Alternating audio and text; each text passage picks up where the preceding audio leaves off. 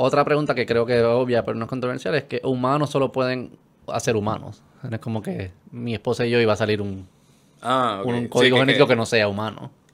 Sí, no, es que... again, Esa es la definición de la- humano, salió, salió Sí, de humanos. Como especie, sí, solamente hacemos pues, otros humanos, porque Sí, es que para que ocurra otra, otra cosa requiere tantos y tantos cambios, ¿sabes? De nuevo, imagínalo que nuestro código genético son como 2.3 billones de bases, o mil millones en caso de español. Ahora, para tú crear otra especie completamente nueva, digo, lo podrías hacer. Tú puedes cut and paste el ADN y ponerlo de la manera que sea para otra especie. Sure, pero eso es tan complicado. Naturalmente eso no va a pasar. Claro, eso es un laboratorio. Ajá, tú puedes hacerlo en una hora, tú puedes literalmente Intentar hacerlo. Ajá.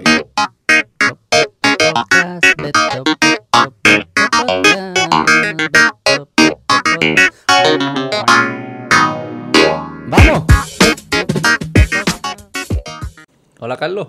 ¿Cómo estás? ¿Volviste? Volví, sí. Temprano, pero estamos aquí. Volviste al podcast.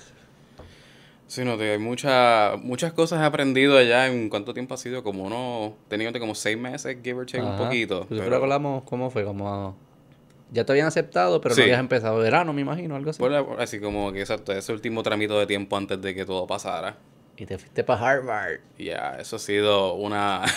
eso ¿Cómo ha ha sido una experiencia. Cuéntame, cuéntame. Pues para empezar, eh, donde yo estoy ahora mismo, eso es un mundo de gente nueva. Eh, yo estoy prácticamente pasando mi tiempo en Longwood, que eso es un área, creo que es el área más grande en Estados Unidos, sino en el mundo de medicina y investigación médica, que de- son calles tras calles, tras edificios gigantes, y tú te quedas mirando y tú, ok, eh, this is where I'm at right now. Cool. Wow. Mentes brutales, temas In- intimidantes. yeah. Honestamente no. ¿No? Es que, ¿cómo te explico? Es un ambiente donde todo el mundo le gusta enseñar y le gusta que la gente aprenda lo que están haciendo y como todo es tan diverso, ¿sabes? Ahora mismo, por, por un ejemplo, yo estoy rodando en un laboratorio que el jefe es físico, pero también hizo unos estudios de biología. Y él, los estudiantes que tiene ahora mismo, tenemos matemáticos, físicos, químicos. Yo soy creo que el único biólogo al momento. Wow. Pero todo el mundo hace proyectos totalmente diferentes y tú estás como que, ¿de qué esta persona me está hablando? Se escuchan increíblemente cool, pero no, ¿sabes? Tienes que tener un trasfondo bien particular para poder seguirle el pie. Y poco a poco lo estoy haciendo. Y conversaciones libres y abiertas. Sí, y... no, mira, yo tengo un, ahora mismo una persona que conocí que casualmente, mira cómo es la cosa. Es un muchacho que también es estudiante del mismo programa que yo estoy. Él, pues, mira cómo funciona. También sus padres son puertorriqueños. Ok. Y entonces él es matemático y él poco a poco me está enseñando pues todo un mundo nuevo de cosas y inclusive yo, entonces, yo a cambio le estoy enseñando un mundo para el nuevo de biología y estamos una dinámica bien interesante. ¿Cómo, cómo, cómo se relaciona la matemática y la biología? Wow, eso yo la manera que lo estoy aprendiendo ahora porque antes estaban bien no conectadas en lo absoluto, uno pensaba que biología es como que mirar cosas en una placa, mirar algo que está sucediendo versus que matemática es todo teoría, pensamiento. Pues no, tú puedes aplicar modelos matemáticos a procesos biológicos. Creo que uno de los mejores ejemplos, porque, ¿qué conce- Poco a poco me voy enterando más cosas. Allá, el director del programa, la razón por, bueno, una de las razones por las cuales es bien famoso es porque él logró explicar un fenómeno que ocurre dentro de las células con un modelo matemático y funciona. O sea, la gente se como que, wow, espérate, esto como que se puede aplicar, se puede poner conceptos matemáticos, ecuaciones diferenciales para explicar un proceso que antes se pensaría que son muchos componentes ocurriendo a la vez, pues no. Él lo modeló y con eso ha lanzado una carrera muy exitosa y ha hecho muchas cosas después de eso, pero eso fue creo que su momento más importante al principio de su carrera. Porque en la biología cuando ustedes van descubriendo, observando, describiendo lo que está pasando, no, no lo terminan encajonando en una fórmula. Es que es bien difícil, porque pasan tantas cosas que hay que hacer muchas, este, por decir así, tienes que pensar, por ejemplo, que hay muchos assumptions, se me ahora mismo, comentar ahora mismo. Supuestos. Exacto, gracias. Ayer la, la- también dije la pregunta. Muchos supuestos que tienes que pensar o poner en pie antes de decir, pues esto pasa por ABCD. Porque, de nuevo, imagínate una ciudad, todos los carros dando vueltas, ¿cómo tú sabes para dónde va un carro específico, así mirándolo por encima de un telescopio? No, realmente no puedes, necesitas mucha más información. So, la idea es cómo podemos de alguna manera mover toda esa información que tenemos para de alguna manera describir un fenómeno que estamos esperando o- viendo. O sea, es complicado, pero se puede. ¿Y cuál es el valor de hacerlo? Pues los procesos biológicos que ahora mismo nos eluden, que son, ejemplo, cómo el cerebro funciona, todo eso, pues necesitamos algún tipo de mezcla entre sería la matemática para explicar todo este conjunto y la biología para realmente interpretar lo que está pasando. Y eso ahora está mucho al palo, particularmente tanto en MIT como en Harvard, los dos están empujando esa carrera también el otro lado de la costa, asumo yo que en Stanford, en California, pues están también haciéndolo, pero conozco más de esta área acá porque es la que me estoy manejando y te digo, antes yo pedía mucho la biología como un campo bastante aislado de lo que serían pues las ciencias físicas o hasta las matemáticas, pero realmente ahora estoy viendo de que no, que son van de la mano. Porque las ¿qué es lo que hace la matemática? Porque eso es bien eh, hay, hay matemáticas en la mente de la persona de la mayoría de las personas, incluyendo la mía, matemática es pues álgebra y, cosas, las clases de matemáticas en claro, noveno grado. Sí, no, definitivamente. Pero cuando hablan de matemática con mayúscula M, que es casi como una descripción de la realidad. sí. ¿Qué es, lo que, es lo que están diciendo? Bueno, yo no soy matemático, tengo no, que hacer ese, ese prefacing. No, no, sí, sí, yo sé. Y vamos a de claro. pero... No, lo digo porque eh, yo mismo me he abierto los ojos a muchos temas nuevos y maneras nuevas de mirar las matemáticas, porque, ejemplo, la escuela no piensa que matemática es dame una ecuación, busco qué es la X, se acabó. o algo un poquito más high level, vete para geometría o algo así. Pero la matemática realmente, la manera que me lo están enseñando es que es un proceso para tú poder escribir asunciones, lógicas, leyes y de esa manera pues ver si se cumplen en la naturaleza. Por ejemplo, no importa donde tú lo mires, pues dos unidades más dos unidades son cuatro unidades. So, esa idea de tú decir, pues todos entendemos y estamos de acuerdo de que esto ocurre, existe de esta manera, pues hay otras leyes más complicadas que hay que pues, decir que, ah, si esto ocurre, esto ocurre, esto ocurre, pues tenemos toda esta lista de criterios, categorías y podemos partir de una premisa y desarrollar pues más pensamientos críticos más profundos y entender pues más todavía toda esta gama de cosas que matemáticamente se pueden explicar con una ecuación a veces, a veces con teoremas, axiomas, etcétera de nuevo, no soy matemático, so el lenguaje es diferente o complicado para mí también, pero poco a poco le estamos dando a eso. Es casi como eh, de, de, observaciones en la naturaleza, del mundo real, como que parametrizarla, Exacto. ¿verdad? Para poder extraerla de esta situación individual y entonces tirarla por todos lados a ver si se, mantiene cierta. Exacto. Este, pero que casi implica que, que intuitivamente reconocemos que hay un orden atrás. ¿Verdad? Que es como que, que que es, la, es que lo que la, ciencia siempre hace. Si, si, es cierto aquí, es cierto aquí, es cierto aquí, es que como que hay una constante. La, la, realidad tiene que tener cierto orden. Para Exacto, o al menos nuestra interpretación de la realidad tiene un orden que estamos tratando de descifrar. Quizás la interpretación la que tiene Exacto. y ahora el problema es cuando se cae todo ese esquema en base de una nueva variable, es como que, espérate, ¿dónde metimos la pata? Y eso pasa cada rato.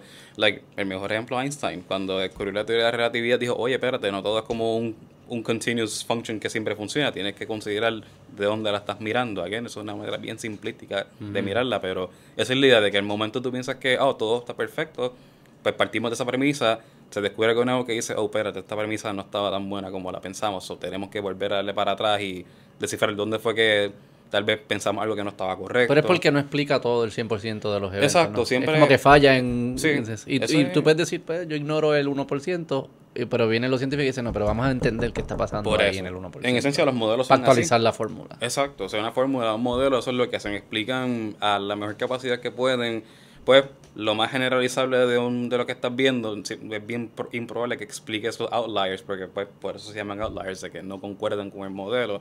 Y uno dice, bueno, eso pasa lo suficientemente veces para yo decir que vale la pena verlo como parte del sistema, o es que es otra cosa que no sé y por ende no es parte del sistema, pero apareció mientras que estaba haciendo las medidas. Sí. So, you know, eso hay estadísticas que uno puede utilizar para más o menos figure that out, pero again, todo se basa en tengo el modelo que me funciona versus este versus el otro y buscar si hace sentido. Mira, y hay un tema práctico de, de ROI. ¿Cuál es el valor de, de ese outlier, de descifrar ese outlier? Claro. Pero hay una intuición de que el outlier no es outlier, solo que no tenemos acceso a la fórmula. Exacto, es como decir, mira, ¿explica realmente el todo o estás explicando lo más que es probable que ves? Eso es usualmente the big question de los modelos y las fórmulas. Siempre creo que este es el refrán famoso de que ningún modelo es perfecto, no, todo, no quiero hablar malo, pero dicen también que son unas porquerías y por ahí para abajo, que eso te explica un cantito. So, yeah, ¿sabes? se van sofisticando. ¿Y cómo te, cómo, qué es lo más que te ha gustado allá? Pues genuinamente, además de la gente, porque es un ambiente déjame ponerlo como en contexto.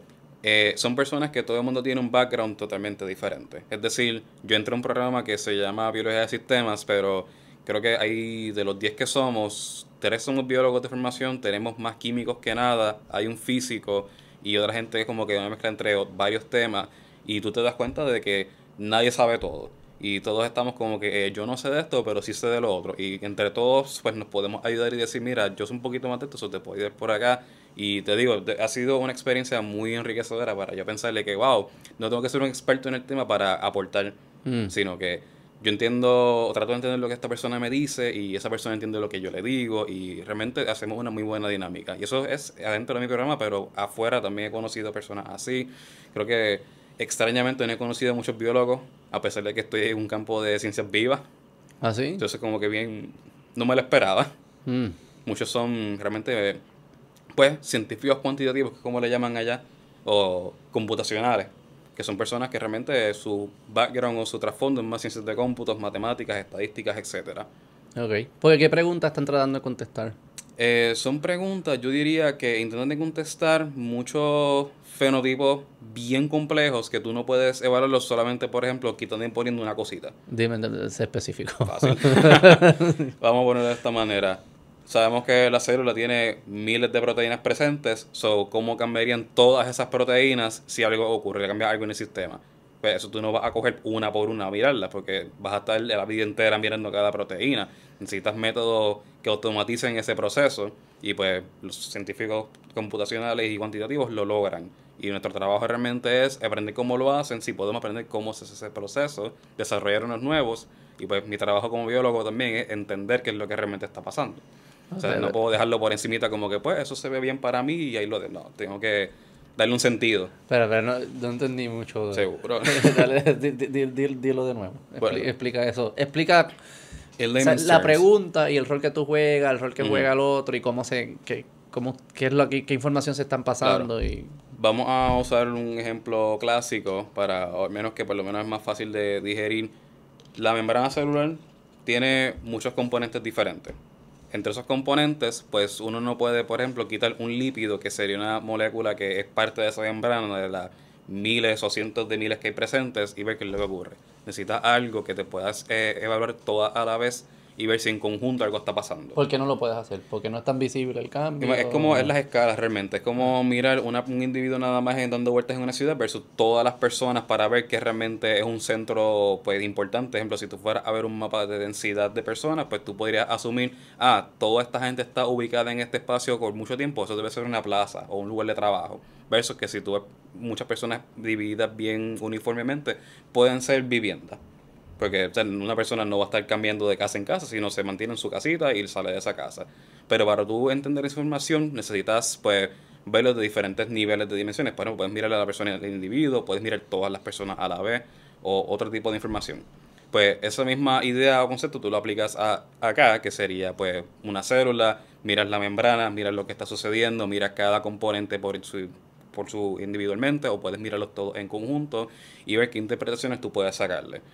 Y lo que ahora mismo eh, se está intentando por en el campo es lograr interpretar qué está pasando a, ese nivel de, de la célula, cómo eso se aplica entonces al tejido, que serían todas esas células en conjunto. Y después cómo se aplica al organismo, que sería pues todos esos tejidos en conjunto. Es bien complicado porque las cosas son fáciles cuando miras algo bien al, al lo más mínimo posible, se toma específico, pero cuando vas subiendo las escalas, como que se pierde mucha información. Y Porque hay muchas, muchas variables, es difícil aislar una sola variable. exacto, vas aumentando y esas variables, cada una juega un papel con la otra, así que también estás añadiendo pues más información y ahora mismo hay muchos sistemas de información nuevos que se están desarrollando para tratar de entenderlo, porque pues una persona individual así no puede realmente darle un sentido porque es demasiada información. O sea que tú estás tratando de, de contestar la pregunta de que si en la célula yo hago este cambio pequeño, mm. ¿qué pasa en la célula, en, todas las células, en los tejidos y qué implicaciones tiene para el organismo completo? Con solo unos cambios pequeños. A todas las escalas, inclusive puede ir ¿Cómo se hace eso? ¿Cómo se hacía antes? ¿Cómo uno hace eso, verdad? Porque cómo uno empieza. ¿Cómo tú llevas de aquí a acá? Claro de chiquito a grande. Antes realmente lo que se hacía mucho era, pues tú en la genética creaba una mutación, la persona, tú veías algo físicamente pasando diferente y decías, ah, como yo sé que esta mutación ocurrió, pues digo que ese cambio que estoy viendo fenotípicamente se debe a esta mutación. Hoy día es mucho más complejo porque hay mutaciones que tú no ves un cambio en el ADN que son mucho más difíciles de identificar, aún así tú ves un cambio fenotípico. So, ¿Cómo lo identificamos? Pues buscamos las diferentes fuentes de información para ver si algo, cambió que tú dices, ah, tal vez esta puede ser la razón y se hacen experimentos para descifrar si eso realmente es cierto o no. Muchas veces no es cierto porque hay muchos cambios que pueden serlo, pero identificar el específico pues realmente es complicado. O sea, tú, lo que estás tratando de identificar es la cadena de eventos. es como que yo veo esto acá, fenotipo, si quieres refrescar la memoria, o los que no escucharon la, otra conversación deberían escucharlo, pero refresca la memoria de qué es lo que son los... Eh, cuando dices un fenotipo, que es como mm. una expresión, es una Sí, un cambio, un fenotipo es un cambio que tú pues físicamente lo puedes ver. Ejemplo, un fenotipo sería el color del pelo. O sea, una persona puede ser rubia y eso se debe a que hay algún componente genético que dice esta persona pues va a ser rubia. Y con todas las demás características físicas que uno ve son fenotipos y también dentro del, organismo ocurren muchos, muchas diferencias en proteínas, por ejemplo, que esos son fenotipos. Y la idea de pensar es que esos son manifestaciones de los genes y por ende uno puede anticipar o puede saberle que si hay un cambio, pues se debe a una mutación, un cambio en el ADN, que sería pues las instrucciones que tiene la persona. Pero solamente en el ADN. No, eso es lo... Sí, porque... Hoy día se está viendo que tú puedes ver muchos cambios o diferencias entre diferentes individuos y genéticamente pueden ser iguales, inclusive entre gemelos hay diferencias aunque uno sabe ya del presupuesto que si son gemelos, pues genéticamente deben ser iguales, claro, gemelos idénticos, no gemelos fraternales. Claro. Pero eso, eso es porque están expuestos a distintas a distintos ambientes. Y esos ambientes hacen cambios en otros tipos de moléculas que a veces están asociadas al mismo ADN o a veces están en otra parte que no es parte del ADN, pero están presentes. Y esas moléculas que están ahí, pues son las que involucran esos cambios que, la, que tú puedes ver en la persona. O sea que, por ejemplo, porque yo imagino, eh, mi ADN quizás dice, digo, no sé, no sé mucho el color de pelo, pero imagino que el color de piel, que, mm. ¿verdad? Yo tengo el potencial de ser más oscuro, más claro, pero depende de dónde esté viviendo, pues se va a expresar distinto, porque la exposición al sol o, lo que fuese. El ADN es el mismo, mi color de piel va a ser distinto dependiendo de dónde esté si vivo en Noruega, quizás no hay tanto sol, versus si vivo en el Caribe, pues quizás va a ser más oscuro. Pero el ADN es exactamente el mismo. El ADN sigue siendo el mismo para ti. Lo único que cambia es que se lee con ese ADN, que en el momento dice, ah, espérate, eh, hay mucho sol, vamos a producir más vitaminas, vamos a estar poner la piel un poco más oscura para pues, contrarrestar ese el impacto solar versus un ambiente que está totalmente pues, en el norte, mucho frío, al sur. Dice, mira, necesitamos más sol, so necesitamos un poquito menos pigmento para poder dejar que ese rayo penetre en la piel. O sea que casi ADN es como potencial, eh, te, da como un marco de referencia, pero la expresión específica es la relación entre el ADN y el ambiente. Exacto, sí, totalmente de acuerdo. O sea, la, la expresión de tus genes es una respuesta, vamos a decirlo de esa manera, a una señal, que sería pues el ambiente que uno tiene presente, tiene hambre es porque algo le dice a tu cuerpo, mira, come necesitamos, necesitamos, necesitamos energía, mm. búscala. Entonces, en, tu ADN hay proteínas que dicen, mira, este es el momento de tú empezar a tener hambre. Lo que sí fuese cierto es que si coges gemelos idénticos o el mismo ADN y lo haces, ¿te acuerdas como Mario Kart que era que, salía la sombra, la, como el shadow de como tú habías corrido antes? Si tú coges el, el, ADN, o sea, el gemelo idéntico y lo pones exactamente en el mismo lugar que yo estaba, va a ser exactamente no, va a ser exactamente el mismo yo, o hay algo más. Es como el, el, el 99.999%, ese que no es 100%, porque hay variabilidad aún así adentro. Y... Así, fuera de cosas que no son ADN. Sí, hay variabilidad. Y es como imaginar de nuevo, la, siempre traigo esta analogía porque me encanta, la de la ciudad y la persona que está dando vueltas. Mira, hoy tal vez es sábado y la persona no va para el trabajo, va al centro comercial, pero es la misma persona, vive en el mismo lugar, pero ¿por qué decidir para allá? A veces es esporádico, o como llaman allá, estocástico. Y, ¿Qué significa estocástico? al azar. al azar porque no lo entendemos todavía. esa es la cosa, es como decir, la, si lo vas a pensar de la magnitud del universo, pues todo está dando cantazos, todas las mujeres dan cantazos entre sí y van para diferentes direcciones y uno asume que eso es una realidad Y entonces ahí tú dices, pues eso es solamente una de las muchas posibilidades que pueden ocurrir que la que se dio en este momento es tal. Y por ende, la molécula fue para tal sitio. La mejor manera que podemos describir. No tenemos manera de decir, ah, cuando pasó el Big Bang, ahora, hoy, como unos billones, trillones de años después, que estamos viendo todo esto. No, like, that's just not how it works. ¿sabes? Esto es, es lo que sucedió, cómo lo podemos explicar, dado nuestro pequeño conocimiento del todo que está sucediendo. Pero siempre asumimos que hay una lógica. Queremos, sí, para eso intentamos con los modelos. Y de nuevo, se pueden caer al momento que se descubra de que hay una variable que ni sabíamos que existía, que explica mucho mejor lo que pensábamos que era cierto. Sí, pero lo que digo es como que aun cuando sabemos que hay margen de error, ese margen de error no es porque pensamos que nunca vamos a poder descifrar una fórmula más precisa. Es que al día de hoy no la, nuestra fórmula no lo explica. Pero siempre tenemos la, el supuesto, la intuición de que en algún momento vamos a poder explicarlo. Sí. No, ¿verdad? No, no, no. O, creemos que... Es que a mí se me hace bien difícil pensar que exista que exista algo tal como random. Porque es que, ¿qué significa random? O sea, como que no, es un concepto bien... Sí, es bien humano pensarlo. Sí, sí, no. random es lo que no sé explicar hoy. Exacto. Me imagino, ¿no? Pero igual que si tú le dices a un... Tú sabes esto, los algoritmos que, que son random generators de números en Excel, qué sé yo. Tú le puedes, ah, pues dime un número random del 1 al 1000. Yo como observador parece random. Pero si yo tengo acceso al, algoritmo, si yo estoy viendo el algoritmo, yo sé exactamente el número que él va a decir. No deja de ser random. Exacto. Solo que en uno tengo acceso a la fórmula y en otro no tengo acceso a la fórmula. O sea, pensaría que eso es cierto Sí, para, es que para todo, ¿no? Ese, ese, o sea, nosotros realmente, yo no sé si podemos generar un mecanismo random o al azar.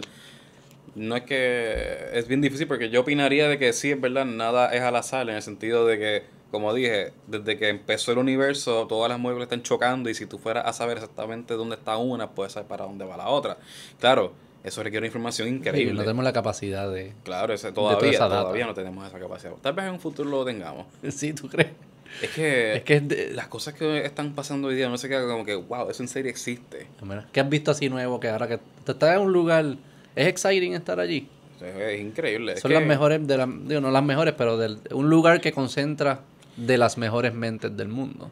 Pienso que y, sí. Y son de todos lados, no son de allí. Sí, no, la, la, a mí me da mucha risa porque yo nunca lo había pensado de esa manera, pero me di cuenta de que soy uno de los bien pocos latinos que hay allí. Y realmente para mí me da igual. Yo voy tranquilo, hablo con quien sea y no siento eso como algo malo, pero a veces me di cuenta y yo, ajá, interesante. Como que, mira, un latino también, que cool, lo veo una persona, eh, como que aunque no somos puertorriqueños, pero aún así tenemos esa, esa conexión y yo, chévere. Y también algo bien sorprendente es la cantidad de personas que tú no piensas que son latinos y lo son y tú, wow, ya tú sabes que nosotros venimos en todos los colores, pero sorprende verlo en un lugar que no te lo espera. Y yo, oh, cool podemos hablar con, o sea, ya con eso tenemos una, una química innata y yo, qué chévere, pero eso pasa. Pero allí casi nadie, por ejemplo, yo estuve, yo trabajé un tiempo en Silicon Valley también y tú te das cuenta como que, ah, estos lugares lo que tienen es una capacidad de atraer el mejor talento del mundo para lo que están tratando en Silicon Valley, pues es tecnología. Este, pero que nadie es de allí.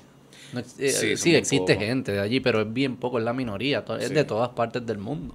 Y lo brutal que hacen estos lugares es que lo saben acomodar y en el caso tuyo me imagino pues ¿qué ustedes tienen en común? Pues que son todos apasionados de ciencia, son bien racionales y respetan un proceso científico, ¿verdad? That's pretty much it. Y después, porque tú eres, me imagino, que allí hay musulmanes, hay, hay ateos, hay cristianos, blancos, negros, altos, mujeres, hombres, de lo que sea. De todos están allí. Y lo único que los une es esa pasión por esta, estas contestar estas preguntas y la forma de contestarlas. Sí, ¿no? y te digo, es, un ambiente que eso a mí me gusta mucho porque además de la, nuestras similitudes que tenemos en todo lo que queremos alcanzar, la, uno aprende mucho de otras de esas culturas y cómo la persona encima, fuera de la cultura, piensa sobre su carrera, la vida, etcétera. wow, es una manera interesante de verlo porque mucha gente que va a, particularmente a, a esas instituciones pues, de bien mucho renombre, sus metas no es necesariamente ser un profesor, versus que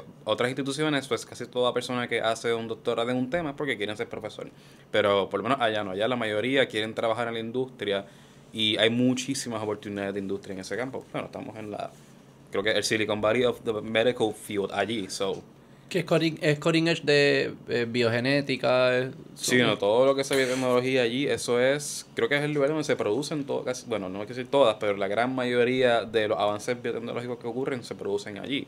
Y son tanto por los profesores que tenemos en el recinto de allá, como las compañías que sacan estudiantes que, pues, por ejemplo, se gradúan y mira, me gusta este tema, voy a firmar una compañía, es exitosa, usualmente tienen en la board de los directores, tienen unos profesores que sería como que su jefe o ex mentor, ahora como que tienen relaciones am, de negocios, como es bien interesante esa dinámica, o sea, yo no sabía que eso existía, pero verlo con mis ojos y ver que esto existe es como que, oh, mira, eso es una alternativa El interesante. tamaño, me imagino. Y, Sí, no, son... O sea, físicamente los lugares de por sí, tú te como que, wow, esto es como, no sé si la mejor manera de verlo es como lo de Facebook, que empezaron en un cuartito y de momento tiene esta mega piso y todo bello y tú, wow, qué interesante, pero that's how it works, qued- no es una película. So, eso es la realidad allá. ¿Y te interesa eh, que, que- cuál, cuál era tu, tu expectativa Pues yo, gen- yo profesional? genuinamente sigo debatiendo entre qué es lo que realmente yo quisiera hacer. Siempre mm, yo he dicho a todo el mundo y es bien irónico que yo detestaba la escuela, yo no soportaba estar en un salón de clases y ahora estoy haciendo un doctorado. Eso es, un chiste se cuenta solo, pero nada. No, son pre- el, el framework distinto, ¿no? Tú estás Claro. contando, con- contestando las preguntas que te interesan, Exacto. no las que te obligaban a contestar. No, eso, eso es una historia que pero es bien irónica. Este, pero puedo decir eso de que yo siempre he querido either estar en ese ambiente de este pues académico, pero también me ha interesado mucho pues qué hay fuera de la academia, qué hay más allá de solamente pues estar leyendo y escribiendo todos los días. Y allá es un lugar que uno puede aprender eso, y más en el campo que yo estoy, porque realmente la biología hoy día se aplica a todo lo que sea biotecnología. ¿Sabes? Tanto para campos de medicina como campos de simplemente desarrollo de tecnologías nuevas que se utilizan para whatever end you might need y hacen buen dinero, según me dicen. Te garantizo que hacen buen dinero. no, no, no. No te debes preocupar por eso. Solo asegúrate de no hacer. No jugar mucho con genética y hacer Ah, un no, no. desastre. No, eso, créeme, eso, eso es muy fácil meter la pata en eso y creo que ayuda que sé dónde puedo meter la pata y no lo voy a hacer porque, o sea, no quiero un... Imagino que tienen unos seguros gigantescos esas Sí, no, genuinamente hay mucha, hay mucho, como digo, mucha propiedad intelectual y muchas reglas para eso. Ajá. Eh, yo menos no las he visto tanto en detalle, pero sé que existen porque me las han dicho. Ejemplo, algo bien que a mí me llama la atención es que la, las secuencias de cáncer de una persona tú no las puedes compartir. Ah, ¿no? No. Eso es como tienes el genoma, el ADN de la persona, eso es información privilegiada, es información personal que lo puedo identificar a esta persona con eso. So, hay unas restricciones con Como que la hacer. privacidad, el derecho a la Sí. privacidad. O sea, y eso. Yo me imaginaba que eso era cierto, pero ahí, se, ahí eso es bien en serio. O sea, tú no puedes realmente coger un USB y llevártelo, y eso es un delito. Y yo, oh, pues claro, no lo voy a hacer. O sea, tú tienes que trabajar esos datos en un sistema bien específico y idealmente, pues por buena práctica y por fe, no tenemos gente que está agarrado monitoreando, que yo sepa. Pero sí es algo que la gente se toma en serio, de que mira, esta secuencia le pertenece a un paciente, sabemos que lo podemos identificar con esa información, así que eso no se toca, no se saca de aquí, eso es bien, o sea, información confidencial. Pero sí, es bien, es un campo, de verdad que estoy encantado. Te nota, ¿sabes qué? Te- No sé si es un cuento que me estoy haciendo yo en mi cabeza o es la realidad, pero te percibo más excited, más con... Ah, Estás can- te- más cansado porque me dijiste que la cantidad de trabajo es heavy, sí, no, es pero fuerte. con una energía como que pompeado. Es que tengo la oportunidad de explorar lo que se me antoje. Y tengo gente que quieren que yo explore esas ideas. Y eso es algo que aquí se puede hacer.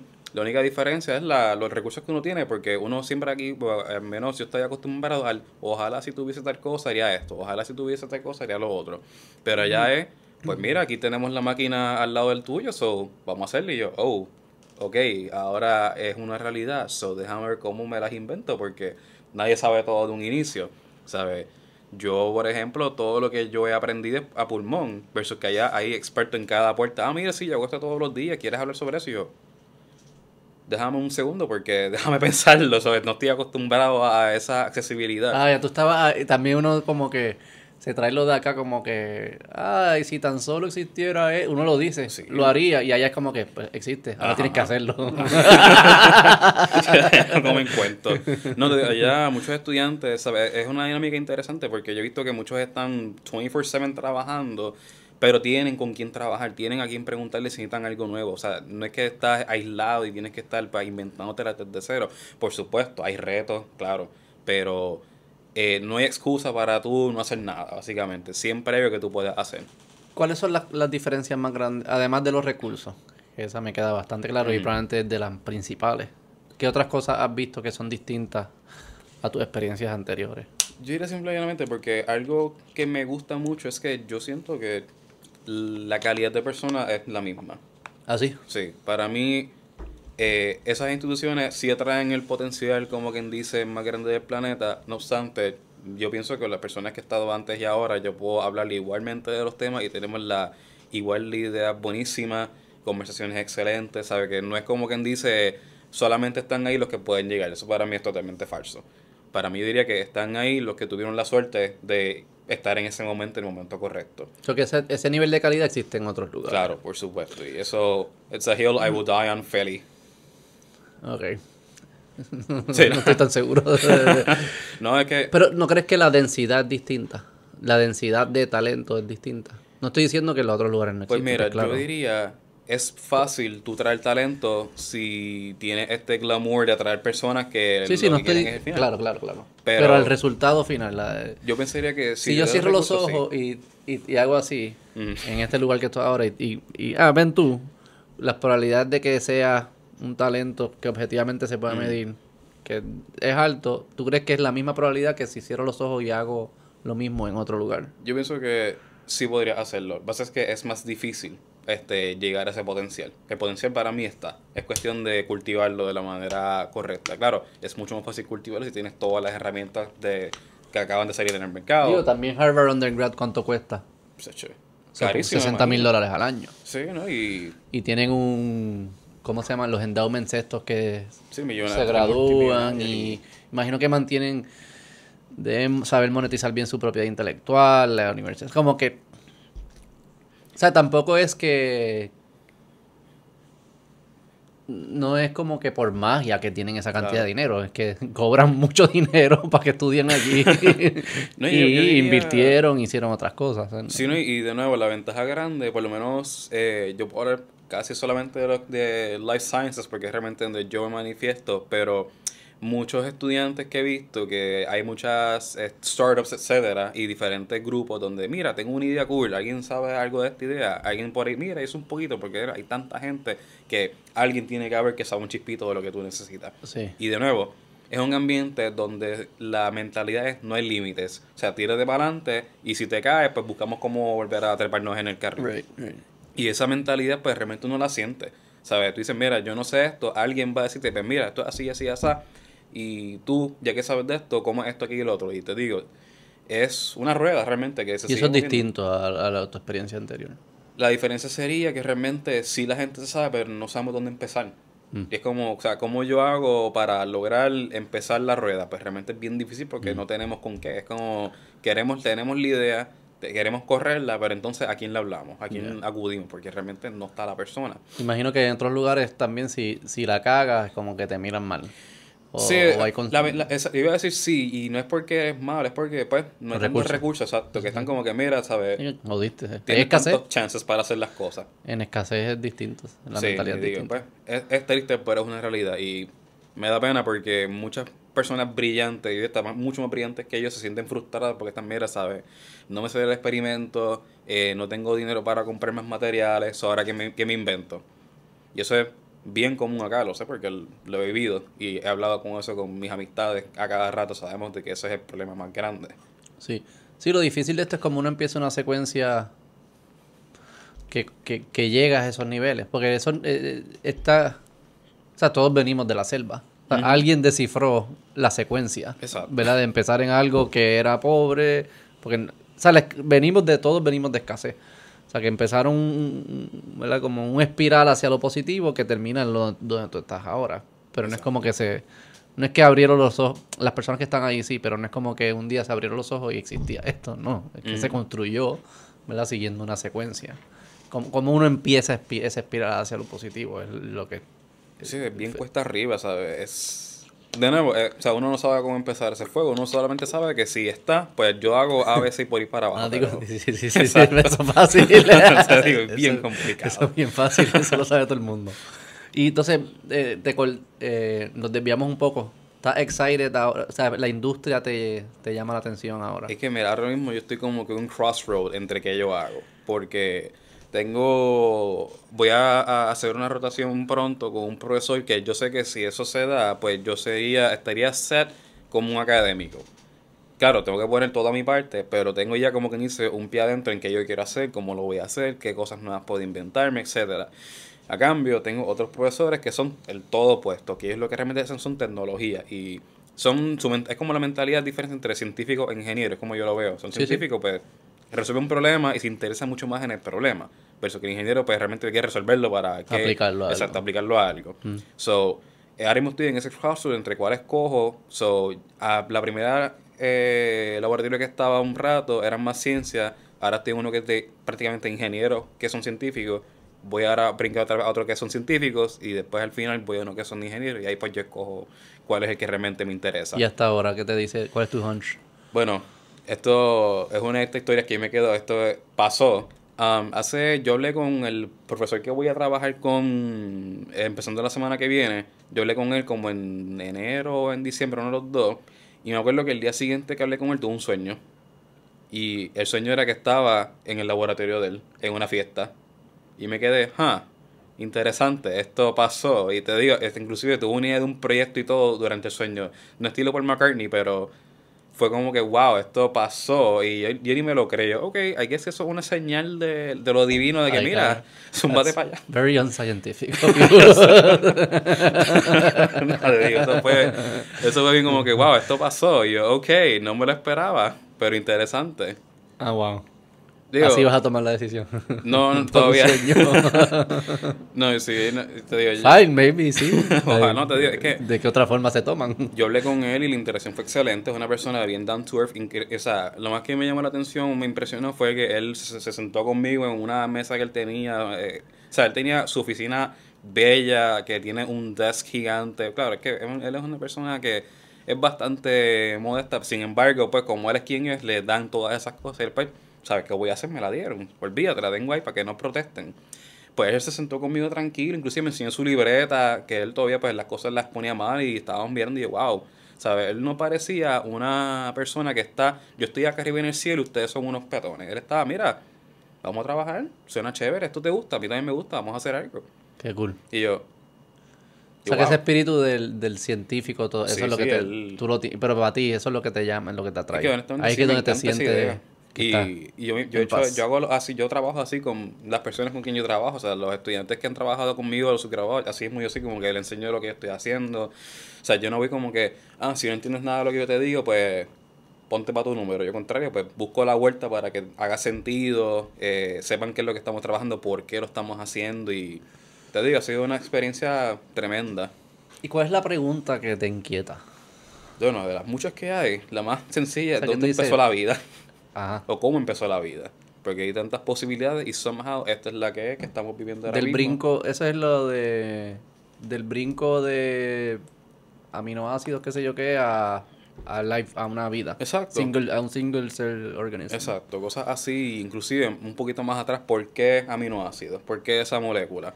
Porque se han hecho como que propuestas de, mire, ¿qué tal si la vida fuera en vez de, de base de, de carbono, fuera de silicón? Y tú, hmm. Sci-fi lo ha hecho mucho, pero... eso es lo que estamos... Exacto. Eso es lo que vamos a ver. Pásate 50 años aquí y vamos a poder contestar la pregunta. ¿Tú crees que es posible, sí, la vida de entonces, eso como sería más un físico quien puede decir eso porque las propiedades físicas de entre silicón y carbono tienen que ser bien diferentes. Mi pensar es que ¿Qué decimos? ¿Qué, qué es lo que nos referimos cuando decimos vida de silicón o vida de carbono? ¿Qué- ¿Cuáles Pues son las propiedades el- que, que, ti- que tiene ahora que tener? como, como yo recuerdo en mi clase de biología 1, que eso fue hace unos añitos, eh, realmente el átomo que aguanta muchas moléculas es el carbono, porque tiene la capacidad de que puede unirse a cuatro elementos a la vez. Hace, hace poquito aprendí que tiene el chance de unirse a 5, pero eso es por un femtosegundo, que eso ni, o sea, no se puede ni medir casi, pero ocurre. Eso es como que, ah, interesante. Pero la idea es esa de que el, cuántos átomos puede estar unidos a la vez por una cantidad de tiempo tal que se mantenga estable, pues es algo muy positivo. Y el silicón puede hacer lo mismo tiempo, puede unirse a 4. So, dicen, pues mira, si ambos tienen esa propiedad, pues ¿por qué unirlo a otra? ¿Pero qué nos referimos con vida? O sea, porque el robot no tiene vida. No, si por eso. Pues, no, no, pero es que no sé, no sé. no, sí, sí. Porque Eh, estás tocando. eh, tú vas a tratar de contestarlo de forma científica, pero Claro. está en la línea filosófica. Sí, no, definitivamente. Este, pues, realmente la vida casi casi es una visión de algo porque se dice que los virus no tienen vida. Sin embargo, son menti- son pues partículas que tienen bastantes procesos biológicos, pero no los tienen todos, so why, porque no están vivos. Y claro, podemos decir que un virus pues no tiene vida porque no tiene metabolismo, o sea, no come ni nada, está cuando no está en contacto dentro de una célula, pues realmente no hace nada, está ahí en, como en, stasis prácticamente. So, uno dice, pues si no hace nada, no se está moviendo, pues realmente está vivo, no está vivo, qué está sucediendo. Un prión, que es una proteína que está bien mal doblada, según entiendo yo que son muy peligrosas, tampoco tienen vida porque es una proteína, es una molécula, pero tiene un efecto cuando se pega a otra cosa y los efectos se propagan y siguen por ahí para abajo. Es como el fuego prácticamente.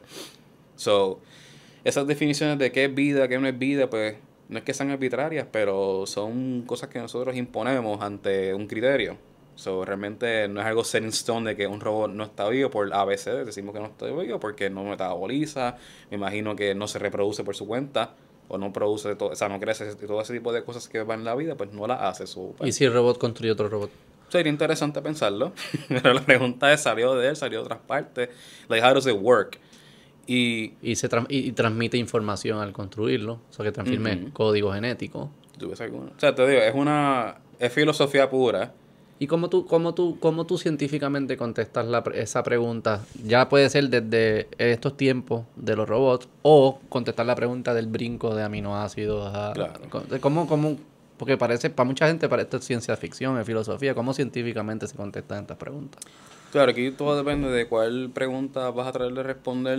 Pues lo que se hace es que tratar de limitar mucho el scope de lo que estás buscando contestar. Porque, o sea, ¿qué es vida? Para empezar, para poder empezar a hacer algo. ¿Qué vida es tan abierta esa pregunta que, de nuevo, tendrías que involucrar muchos campos de la ciencia, ejemplo, la física para entender qué, pues, qué procesos estamos hablando, química para entender de qué estamos hablando, biología para interpretar qué realmente está pasando en un contexto que entendemos que es vida, pero know de que es la manifestación de todas las posibilidades en la que está.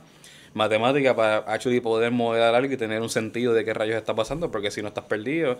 Y estadística para you know, saber, ah, esto está pasando, es un chance, es un flujo, es que realmente es lo que se supone que pase. So, sé que- sé- no es que estoy evadiendo la pregunta, es que es bien difícil uno poder decir, ah, voy a hacer ABCD para contestar qué es vida. Pero vamos a hacer, vamos a hacer específico entonces. Quiero que específico en, las dos, en, en los dos ejemplos, pero vamos a empezar con el primero, que es el que tú dijiste, que es el que te apasiona más. ¿Cómo comenzó la vida? ¿De dónde comenzó la vida? Yo te digo, yo tengo infinitos recursos para darte, para que tú contestes esa pregunta. ¿Cuál es el flujo? O sea, cómo, cuál es, cómo, qué experimento hace y cuál es la secuencia de experimento. Imagino, o sea, no, no hace un experimento, hay que hacer claro. muchas, muchas mini preguntas para contestar la pregunta. ¿Cómo, cómo sería eso? Yo pienso que hay dos maneras de hacerlo. Sería una, irse para atrás a seguir buscando qué es lo... quitándole todos esos layers de información a lo que ya sabemos que existe, a ver dónde se mantiene, pues, lo que entendemos como vida. Y alternativa dos, ponte a mezclar cosas, a ver qué crea un sistema que podemos ver que tiene algún tipo de vida. A recrear, tratar de recrear Sí. lo que sucedió. Que sería como que no son de lo que sucedió, pero tírate un montón, como una, hazte una sopa y vas a ver qué pasa en esa sopa. ¿Y con qué, con qué variable? Ok, el primero, para descartarlo porque el segundo me parece más interesante, pero el primero, ¿cómo lo haces? ¿Cómo tú miras hacia atrás? ¿Qué significa Con- mirar ah, bueno, atrás? La manera que se hace hoy día es, es comparando la secuencia genética de todos estos organismos que sabemos que existen, a ver qué tienen en común. Y sigue mirando, estas especies tienen esto en común y sigue dándole para atrás. Y ejemplo, de qué están, hechos- cuál es la proteína que sale, por ejemplo. Ok. Y vete más para atrás. ¿De dónde salieron estos aminoácidos que están compuestos estas proteínas?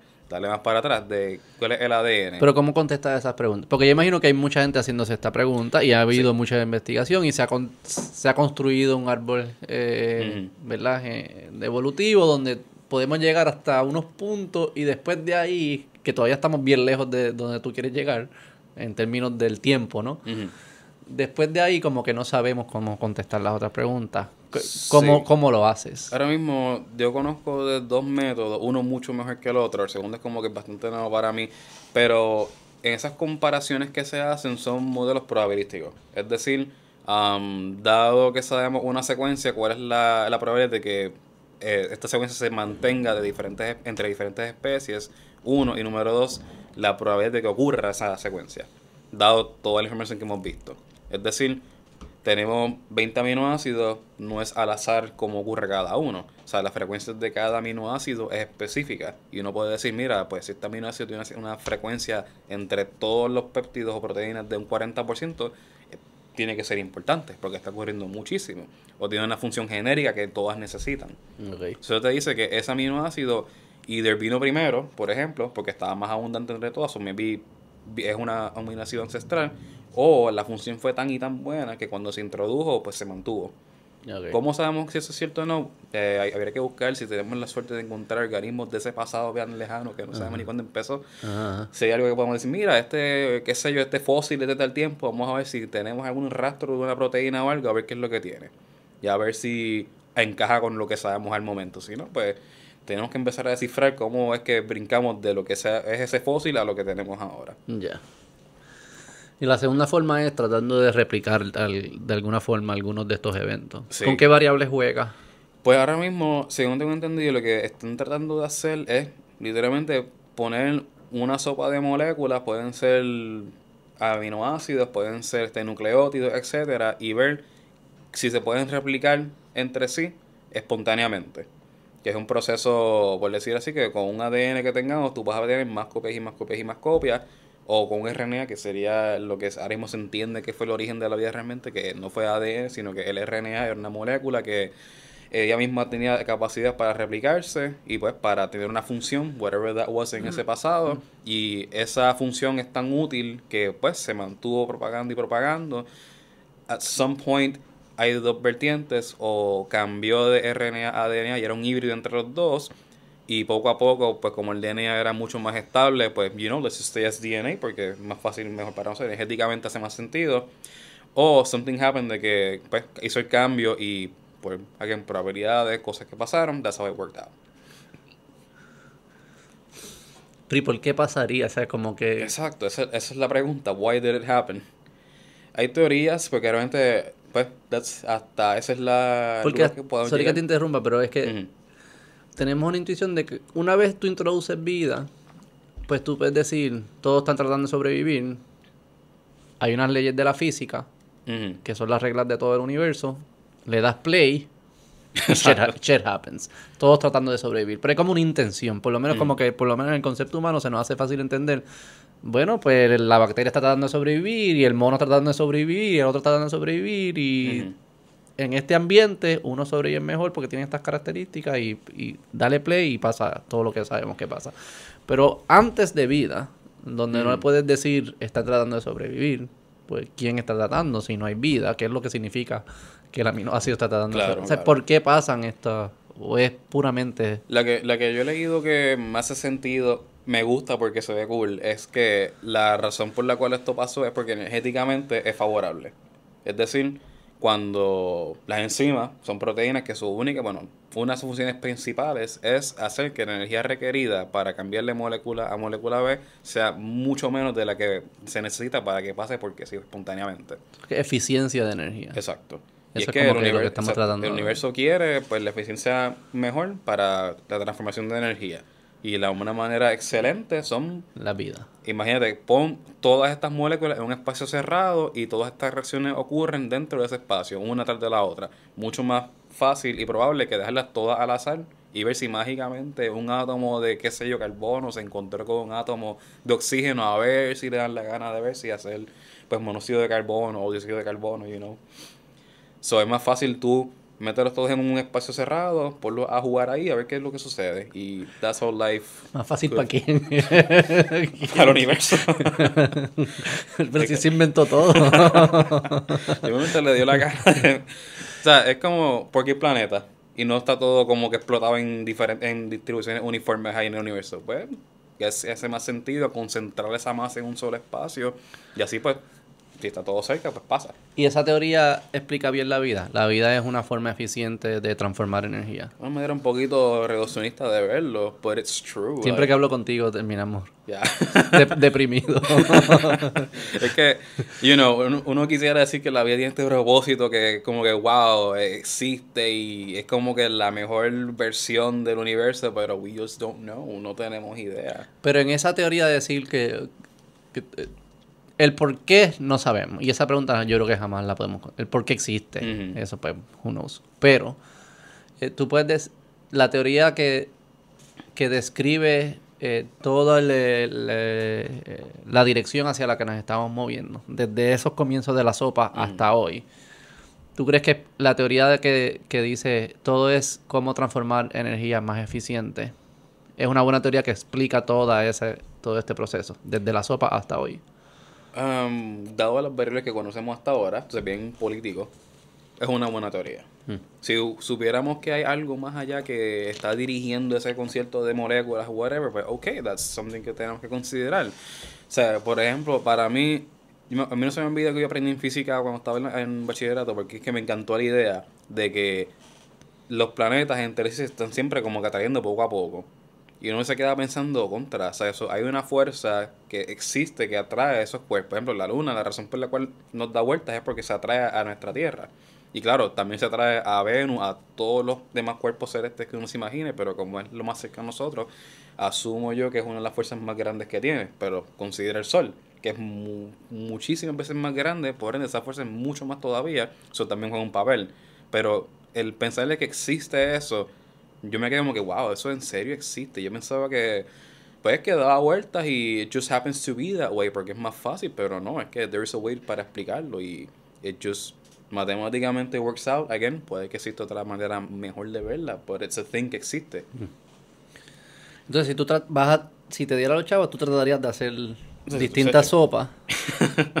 Sería chévere hacer eso, ¿verdad? Que estaría bien divertido. ¿Y qué pasa si surge?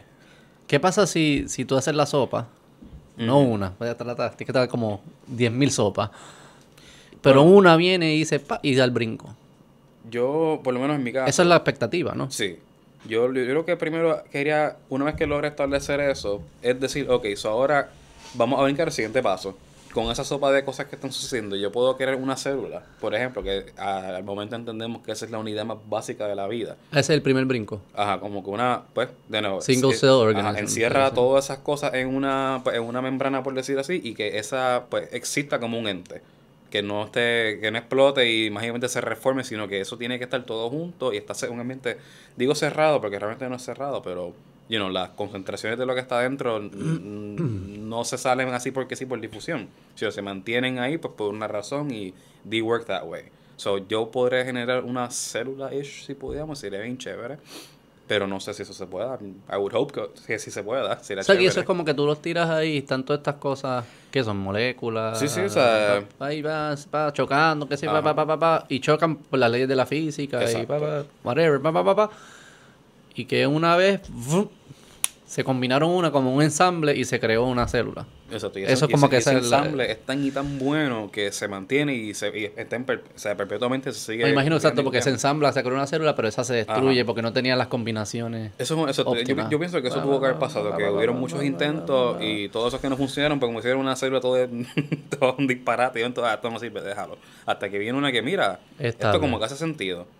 Y es que la espontaneidad, ejemplo, lo, en química eh, básica, cuando te dicen de cómo es que el jabón, la, los misiles se forman, es literalmente la organización más eficiente, energéticamente más eficiente de lípidos, que son moléculas que existen. Tienen la parte que le gusta el agua por fuera y la parte que no le gusta el agua mirando para adentro. So, esa estructura realmente es una estructura mm, principal de la célula. Mm. Y es como que, wow, eso like, it, se aplica. Y entonces después que crea una, ese, ese, mismo principio de mm. eficiencia para eh, transformar energía, tener, manejar la energía, si esa es la regla de los principios, eso sí continúa. O sea, que de, una, de una célula a dos, a tres, a cuatro, a distintos organismos, Ese, esa es... Sí, sí, como que esa, hay leyes que va, leyes como que dice fundamentales que se mantienen. Y luego lo que viene después, pues es como un add-on, de que se tiene que seguir cumpliendo la de abajo y, y después se añaden más cositas. Ejemplo de nosotros mismos como humanos, pues sí, nosotros estamos compuestos de células, pero nuestras células son una, un individuo, como quien dice. Lo que pasa es que ellas dijeron, mira, yo voy a trabajar, por mi- no voy a trabajar por mi cuenta, yo trabajo con todo el resto. Y eso es un compromiso, ¿sabes? Esas células simplemente dijeron, o el cambio evolutivo fue, ya no trabajamos cada una por nuestra cuenta, ahora entre todos sobrevivimos o nos morimos. Y that's how they all work, y pues ese conjunto pues crea toda esta diversidad de organismos multicelulares, el cual pues nosotros somos creo que el único que sabe que eso está pasando. Están como que, ah, qué interesante, yo soy un conjunto. Sí, sí, sí, sí. Y me entiendo que soy un uno, pero pues sé que estoy hecho de millones de Los otros no tienen problemas de salud mental. Los lagartijos no, no, no, no. De autorreflexión y de psicología. Esa es otra de las preguntas que me interesa mucho. ¿Cómo es que nuestro cerebro hace esas capacidades, etcétera? Yo soy de los que opinan de que eso tiene una base fundamental biológica que aún no entendemos del todo. La conciencia. Sí. Pero pues, es difícil de contestar porque no tenemos un fundamento realmente. Hemos intentado, han hecho, bueno, digo hemos como si me incluyéndome la ecuación, wow, que mucho he hecho. Los humanos. hemos- Exacto. Bueno, eso es como, es como yo, yo me burlo de la gente que dice, ¿cómo es que no- nosotros llegamos a la luna? Y- pero, ¿qué, qué fue lo que tú aportaste para llegar a la luna? Porque fuimos un grupito de personas que, que llegó a la que- luna, no, no- no- no fuimos todos. No, sí, estar la luna. No, pero digo que este que ese se me va el hilo. Esa idea de que uno poder este, pensar de que cómo es que el cerebro hace todas estas cosas y entenderlo. eh, hay mucha gente dice que es un proceso de que el, el cerebro se entiende a sí mismo. Que Se nombró a sí mismo, es lo que el, único, el único órgano que se puso su propio nombre. Exacto. Sí, por, por, por esa, ok, pues, vida y conciencia yo creo que nos lleva a la otra pregunta, que quizás para ti no es tan interesante, pero para mí es interesante, Mm. que es la de los robots. Porque sí, es, o quizás otra forma de preguntársela es, si, la, si lo lógico de, la, de los aminoácidos era hacer el single cell, y del single cell al multicell, y después a los más complejos y qué sé yo, ¿qué es lo lógico para nosotros después? Pues mira, yo en, poniendo en el, en el contexto de los Siendo robots, Dios, pensándolo como Dios, no Yeah. como humano. Por eso que I, I think que maybe estás queriendo llegar a lo que es el AI, no sé, dime tú. Es interesante porque Es o hay un el single cell no asumimos que no tiene conciencia. claro. Pero si lo hubiese tenido, él hubiese dicho What's my next move? Ajá. El juego, eh, pues nosotros podemos preguntarnos What's our next move? Sí, pues that's why, por eso como que traigo lo que es el tema del AI, porque un robot que lo único que hace es seguir instrucciones, pues no va a cambiar. It's just gonna follow las mismas instrucciones que tiene antes. Claro. El punto de la vida es que tiene ese potencial para cambiar, siempre. Y es porque, por puro chance, el átomo que pusiste cuando estabas replicando ese sistema, se metió la pata, o a propósito se puso uno que no era. So, ya con eso introdujiste un cambio al sistema y ese cambio, pues, tiene repercusiones pues, por ir para abajo like, en mi opinión, AI would be ese cambio que puede introducir una nueva, una nueva manera de pensar, aprendizaje, etcétera, que le dice al robot, oye, esto es mejor, so cambia las instrucciones de lo que tenías antes a esta nueva pues variable y ve qué pasa. Pero piensa dentro de una dentro de unos constraints. Sí, Pero igual que nosotros, exacto. ¿no? Like, igual que nosotros y no- again, nosotros Nuestra genética, digamos que es nuestro constraint. Por- Porque yo no puedo ah, salir, ah, yo no puedo picharle a mi genética. No, yo iba a decir, mira, nosotros somos gente físico, like we are living things. También, y la, la física. So, like, nosotros, toda la química que hace el universo, nosotros dependemos de ella. De aquí la gente no vuela porque no es que me dé la gana de volar, es que I can't fly porque Claro. no tengo alas. Sí, sí. So, esa es la idea de que, mira, like, dados todos estos constraints, pues realmente, ¿qué podemos hacer? ¿Qué podemos cambiar? Y hay, habrá un límite, maybe, maybe not, no sé, pero mi pensar es que el AI puede ser, y cuando digo AI, pues por si acaso, inteligencia artificial, la idea es que tiene esa capacidad de entender algo y cambiar. Y es como que, hmm, esa sería la, la clave del éxito para que dejemos de pensar que un robot es pues, una cosa que solamente sigue instrucciones como una computadora, it might be something more. We don't know. Pero explícame cómo es distinto yo, eh, alguien que me ve de afuera, ¿verdad? Tú me ves de afuera y tú me dices, ve todo esto lo, lo que está siguiendo instrucciones genéticas con un objetivo. I'm just following Claro. instructions. Pero the way I see it es que... ¿Cuál es la diferencia de eso? Exacto. Es que tú tienes la capacidad para adaptarte. Que está escrito en el código. In a way sí, pero in a way no. Porque el código puede cambiar. Y eso no está... En seis meses en Harvard te has puesto más religioso. Eran católicos, pero no. ¿Cómo, O sea, el cómo yo puedo comportarme? Adaptarse es un, es un tipo de comportamiento, ¿verdad? O sea, es- Depende cómo lo mires, porque si hablas de adaptarte en el sentido de que tengo todas estas opciones y escojo la que me gusta, then ya es un tipo, es una de las variables de comportamiento, una de las diferentes comportamientos que uno puede escoger. Pero entonces, si tú cambias el código, pues cambiaste esas variables, no del todo maybe, pero las cambiaste, introduciste una nueva que antes no estaba. y yo puedo cambiar mi código. Eso pasa. Ahora, that- que si es para bien o para mal, that's a different question. Pero eso surge sí, como una mutación. Sí, eso, y, eso pasa más frecuente de lo que uno piensa. La diferencia es que no muy pocas tienen efectos malos o buenos. La gran mayoría pues realmente no hacen nada. Ok, vamos a, voy a parquear lo del AI Dale. y vamos por mutación. Que en verdad eso es lo que yo te, yo te escribí, que eso es lo que te quería preguntar, porque lo que yo siempre me he preguntado cuando, cuando aprendo de, de evolución y de cómo nosotros nos pasamos. Yo, yo le paso a mis hijos el- mi código genético con mi esposa, que de alguna forma está programado lo que funcionó para sobrevivir en el pasado, para que se va pasando. ¿De dónde viene el cambio? Porque si, si, si no existe tal cosa como mutaciones, como, como nuevos truquitos dentro del código, Claro. pues e- eventual, después de correr el experimento por varias iteraciones, todos somos la misma persona. Al Ujú. fin- llega un punto que vamos a ser todos iguales. Pero eso no es lo que pasa. Porque su- surgen, parece que surgen nuevos truquitos en el camino. Pero ¿de dónde surgen? Eso es lo que yo siempre me pregunto. ¿De dónde surgen las mutaciones? ¿Y por qué surgen? ¿Y bajo qué reglas surgen? Bueno, biológicamente, ahí puedo como que contar un poquito de dónde salen, por qué salen, etcétera. Hay varias maneras de verlo. La primera sería que they just happen. Y es simplemente cuando tú estás, eh, vamos a decir, replicando las instrucciones, la manera que se hace es que tú tienes una que estás leyendo para como que tu, sa- tu templado de lo que estás haciendo y vas creando una nueva que sigue ese templado, como estás copiándola. Ahora, las enzimas no son perfectas. So, a veces meten la pata y sin querer ponen una letra que no es. Que es como un error de la Exacto. enzima. Es un error que la idea original sería que eso no pase, but it happens. Y eso, de nuevo, eso pasa a una frecuencia de si matemática al ser leí era 10 a la negativo 9 o 10 a la negativo 12, which se traduce como aún en un billón, aún en un trillón de veces más o menos de secuencia, eh, nucleótidos que pones, uno va a estar mal en promedio. ¿Y cada cuánto es eso? Pero eso es bastante. Tres- nosotros sí, replicamos como- muchas veces. Como tres divisiones de una célula se entiende de que debe de haber un error en promedio. O sea que es bastante. Exacto. O sea, más, uno piensa que no, eso no pasa, pero imagínate ahora que como nosotros tenemos billones de células, at least one lo puede pasar en cada, you know, en cada momento. La pregunta entonces es, ok, eso sí pasó, is it bad, is it good, no hizo nada. Como dije, muchas de las veces no hace nada. Ahora, el fenotipo sí tiene un efecto, me imagino, porque cambiaste la secuencia, so algo pasará, pero que sea malo o bueno para tu supervivencia, maybe no. Pero anyway, Pero las que son buenas se quedan, las que son malas se Exacto. Las van. que son malas, pues, they could be, se pueden hacer más problemas. Y las Tough que son luck. buenas, ya. Tough luck, Como que- buddy.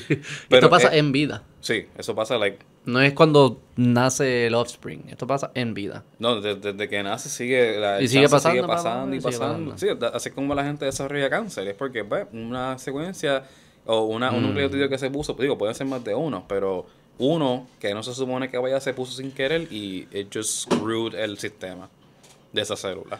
Ok, entonces si son errores de las enzimas, pero las enzimas no hacen errores por casualidad.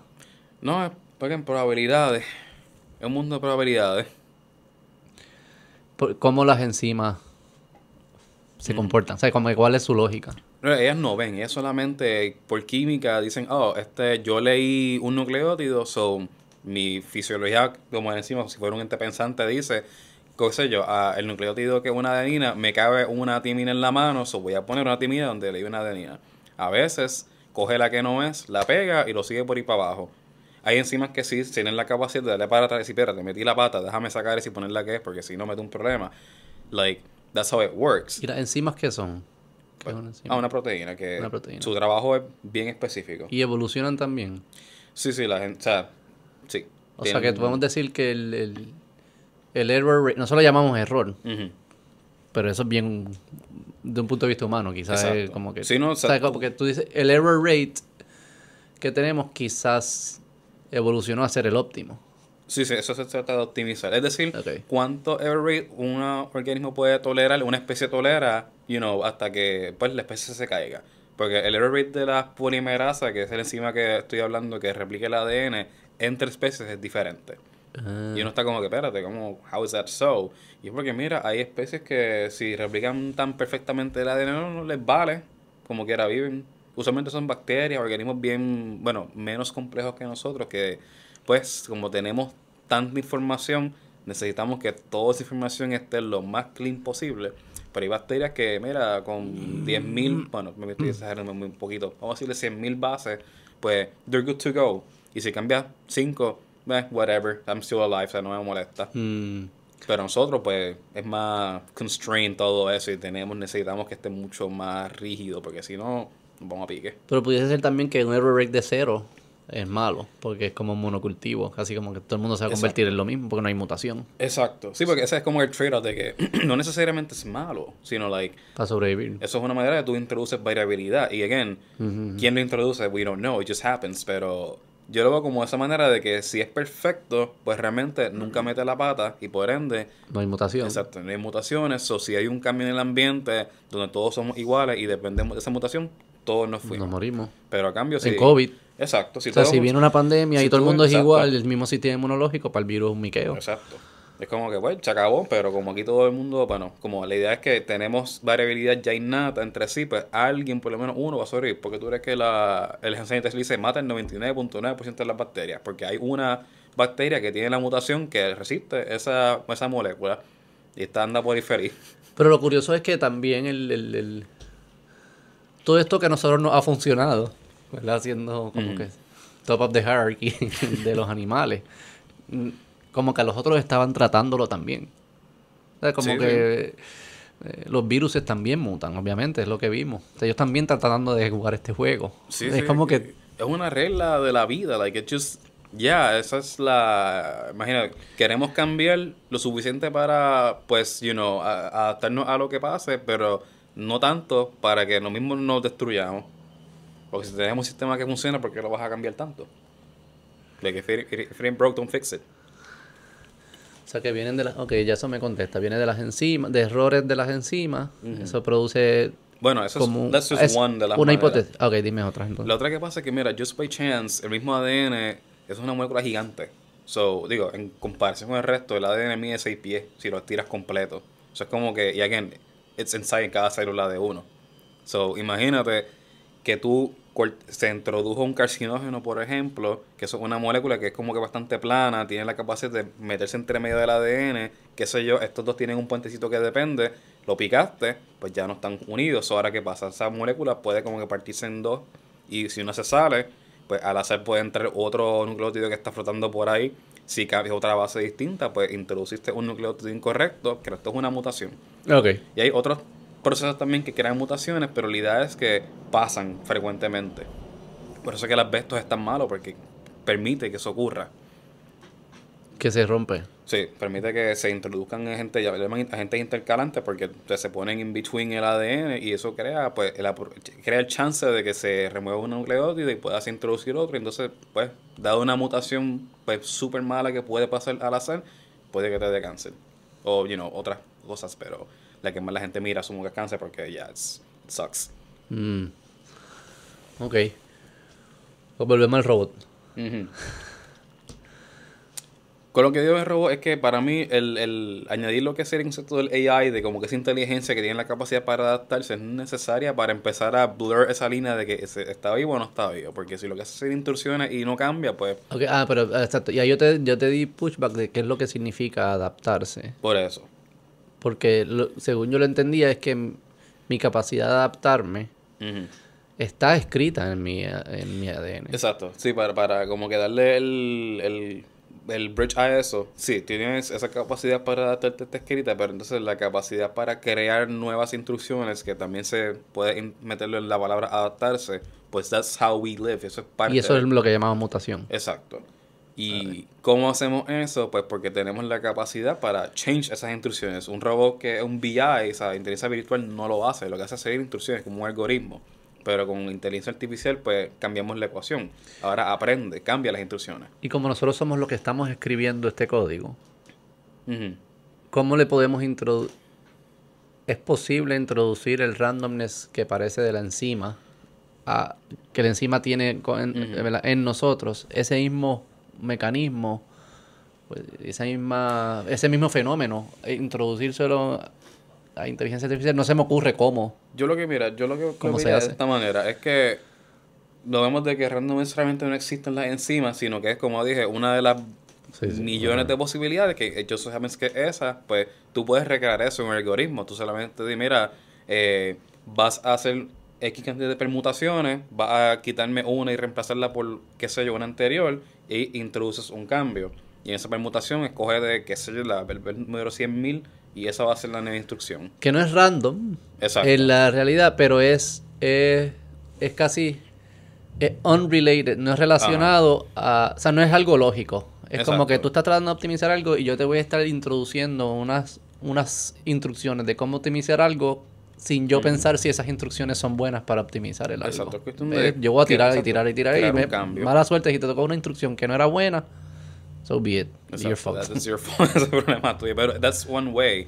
Y también es pensar eso de que, mira, las enzimas ent- llamamos random, que we think es random. Sí, porque sí, sí, es lo que... Pero, Hay una lógica y no la ajá. vemos. No, y que simplemente es como yo lo que eso de que tienes todas estas posibilidades que están pasando en ese momento, lo llamamos posibilidades porque we don't know cuál vino antes, para saber qué viene después, pero si tú supieras cuál vino antes, Para Dios no es random, si existiera. O sea, si, si alguien lo está viendo todo, no, nada es random. para Dios o para Markov, que sería quien se inventó el famoso nombre de los procesos markovianos, que es literalmente, dado que pasó algo antes, ahora viene tal cosa. Sí, sí. Y eso es como que, wow.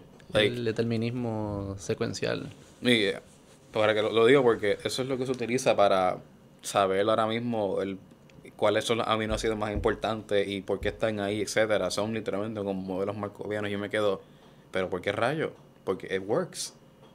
Y no sé qué yo me quedé bruto cuando me quedé, oh, so eso es cómo funciona y yo, wow. ¿Qué es lo que explica? Explícalo, pero no creo que mucha gente sepa de esto. No, o sea, eh, este es el chiste. De la persona que sí lo inventó es la persona que puede trabajar la semana que viene. Eso sí que es extraño. Ah, en verdad, este tipo vive. el tipo, sí, Está en vivo y está allí donde tú estás. sí, esto, esto es un cuento. Todavía no me lo creo, pero tú sabes. Ah, wow. Y esto es como una leyenda. Sí, para mí lo es. El tipo para mí es un rockstar en todo esto. Mount digo, Everest. Es Mount Everest en biología. Se, debería estar puesto. Es más, cuatro veces él no ah, wow. Es que el tipo de verdad que... ¿Y ya lo conociste o no? Sí, lo, lo, lo conocí en persona y... Y es nice. Súper buena gente. Sí, ese es que, que se sentó conmigo a mirar las cosas en la libreta y me quedé, wow. ah, es el de la libreta. y me quedé, so, this is la... Es humilde. Sí, no, es súper. Y él va vestido tranquilo, o sea, una, una t-shirt. Como hace frío allá, pues tienes que irte bien un poquito más... Sí, sí, sí. Pero va súper Pero no es pedante ni nada. En lo absoluto. De que, te digo, No, una no persona tremenda. mal. Yo estoy como que, wow, ¿sabes? No sé, ya con eso que sí, con, conocí a esta persona es como que, wow, me siento, no sé, hice una meta de la vida que ni sé qué va a pasar. La vida para ellos tiene que ser desesperante. Pues eso es algo que no, no sé, porque he escuchado, ahora mismo yo, yo hablé con mucha gente que trabaja con él y me dicen, mira, pues él es bastante, like, chill. Porque aprendió a hacerlo pero tiene que haber algún momento. Yo no pienso sé. que sí, porque mira, él empezó como biólogo igual que yo y mientras estaba haciendo sus estudios él se dio cuenta de que, diablo, esta pregunta no la puedo contestar de las maneras que yo sé, cómo rayos me la invento. Y él dijo, pues, ¿qué tal si hago matemática? De nuevo, biólogo al fin, el mismo, el mismo tiene una, no sé si era como una anécdota que, que él escribió que él dice, mira, yo cuando empecé a la universidad, eh, yo quería hacer una combinación entre las dos, pero mano, las matemáticas estaban tan difíciles porque no me las enseñaron cuando era pequeño que dije, mira, yo no puedo con esto. Y dijo, mira, mejor me quedo en biología, que mami quiere que sea médico anyway, so tú sabes Ajá. puedo hacer algo. Entonces él viene y dice, "Diablo, pero es que me encanta el tema. Ah, ok, chévere, pues lo sigue, va para grad school. Y él, él como que, mano, pero es que esto no tiene sentido. Y dijo, mira, déjame hacer el plunge. Y lo logró. Eh, ¿Americano es él? Sí, él es americano. Su esposa es española, que es algo como que yo me quedé, ah, mira qué casualidad. ¿Tú crees oh, eh, mi nivel de inteligencia en relación a la de él, cómo se parece a la mía a la de un niño? Para mí, no, para mí... O sea, ¿tú crees que él se siente como estar hablando con... Como yo me siento estando hablando con niños de 7 años? Pienso que no. No. No, no, él... Él es una... O sea, él... Yo no vi nada de... Como digo, una mente que dice... Está en, en- en las nubes y nadie lo entiende. Al contrario. Era, Él siguió un proceso que lo puede Exacto. seguir personas inteligentes. Es cuestión de Y, mezclar y con ese proceso y ahí siendo curioso, Exacto. llegas a contestar preguntas. Él dijo, oye, que- ¿qué, ¿y qué tal si esto? Así se pregunta Ajá. así, ¿y qué tal si lo otro? Y poco a poco fue buscando, esto me interesa y sí lo aplico. O sea, como que mientras más uno conoce, uno va haciendo esas conexiones y dice, oye, esto como que si yo lo aplico acá, puede que funcione. And it worked. que ¿Tú crees que es más curiosidad y paciencia que Totalmente. inteligencia pura? Sí, totalmente. Porque mi opinión es que dado suficiente tiempo, uno puede aprender lo que sea. ¿Sabes? Ahora mismo yo Curioso. estoy hablando con muchos físicos, muchos matemáticos, que de nuevo yo dije, esta gente tiene que estar, tienen otro tipo de mente para entenderlo, pero realmente no hace sentido.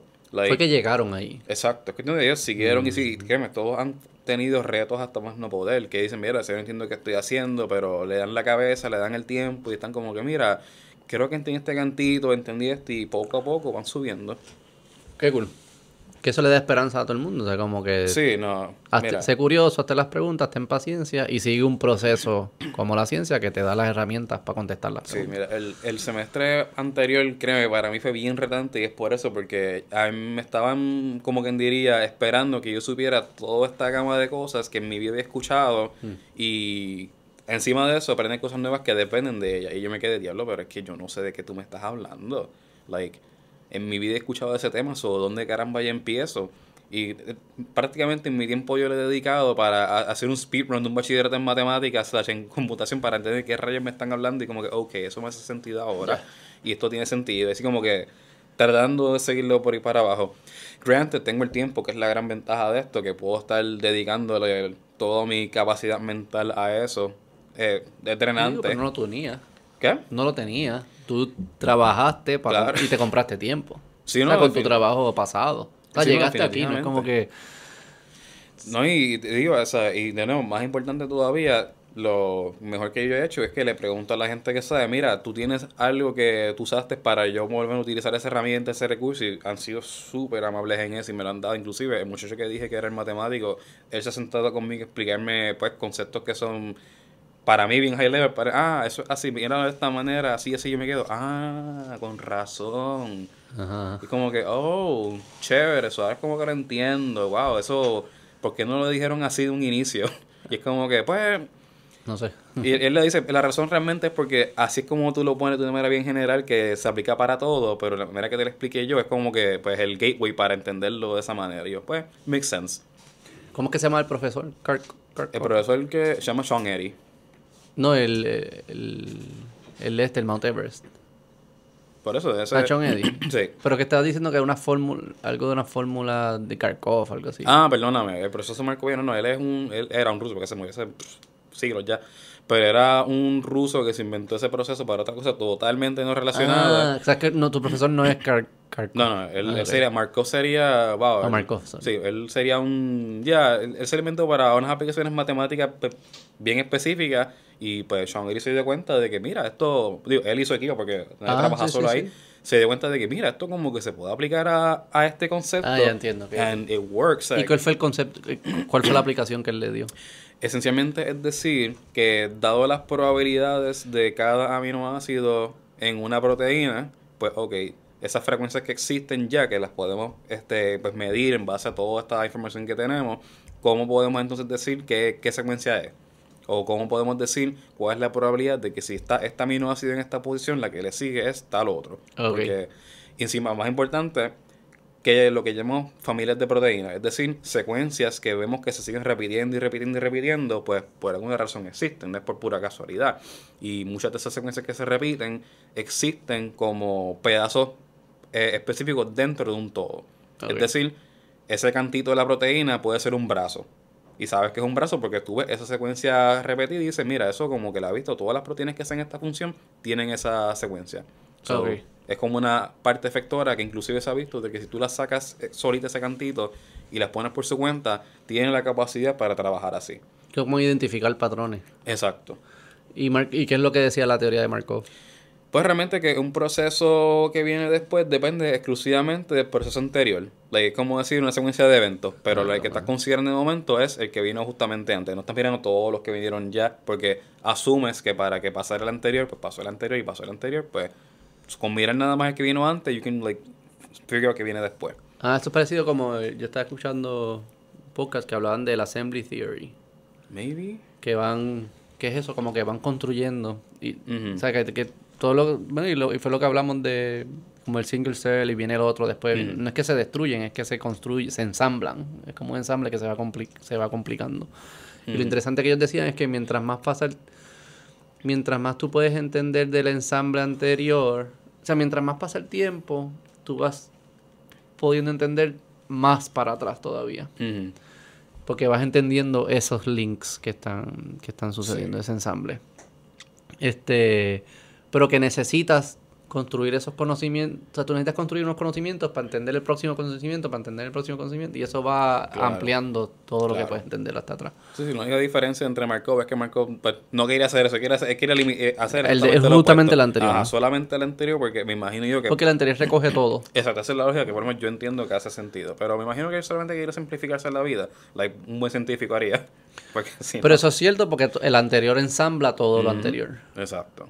Se va consolidando. Claro, en contexto de aminoácidos, cabe decir que, like, como cada uno depende del anterior, pues sí tú puedes hacer argumentos de que son una familia y son una hacia atrás del otro. Pero también hay mucha variabilidad adentro, so realmente lo que se construyen son modelos probabilísticos, no modelos de, ah, este está y este viene, este viene. Si dado que este está, hay una probabilidad tal de que fulano esté versus que el otro esté y fulano esté. ¿Y cambiaría por las mutaciones o cambia por otras razones también? Cambiarías, ya, me argumentaría que por mutaciones uno, pero sí, by the chance de que esa especie decidió llevarse ese aminoácido, pues that's how it works. O sea que si solo entendemos la lógica de las enzimas, pudiésemos hacer una fórmula que predice el 100%. 100% ah, no, y el otro, el, el, del col, el, de, que tú dijiste. sí, no, el otro, el que se corta, el que corta la, ah. la célula. Eso y más, porque. Again, son pero que si añadimos el de las enzimas, aumentamos nuestra, exacto. nuestra capacidad de predecir. Sí, cada variable que tú añades a esa fórmula, pues puedes explicar con mayor precisión todo esto. Baja esa chance de error que realmente es lo que no sabes todavía. Los robots.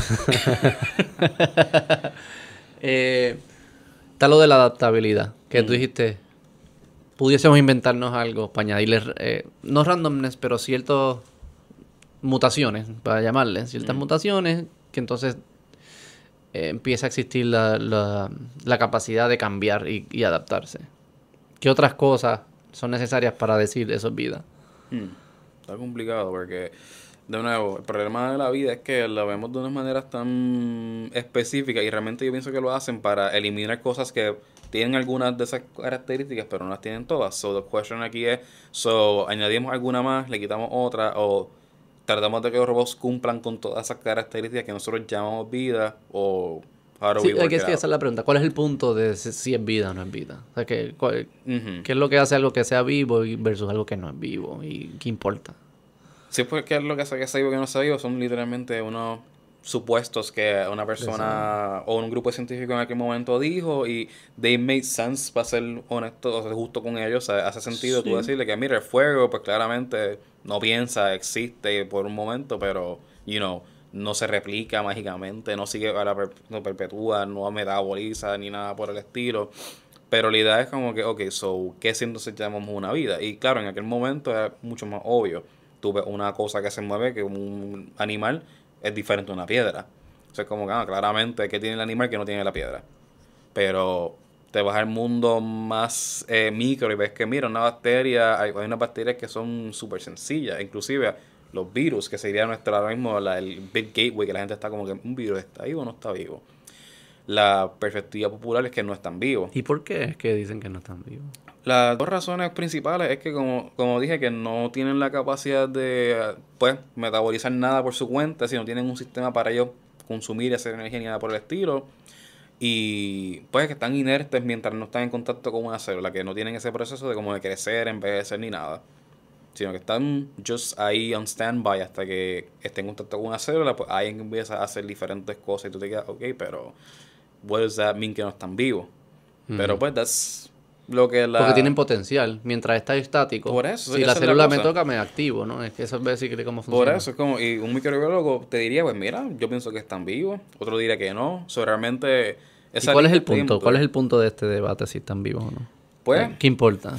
No, no. Sí, es fastidiar, pero no, realmente, pues querer establecer una, unos parámetros para pues cualificar que está vivo, que no está vivo y decir, mira, pues yo pienso que es así por ABCD y yo pienso que es así por otras razones. Suena académico. Bien Pero, brutal. porque para mí la otra pregunta es la con- conciencia. Si el robot puede llegar a estar consciente.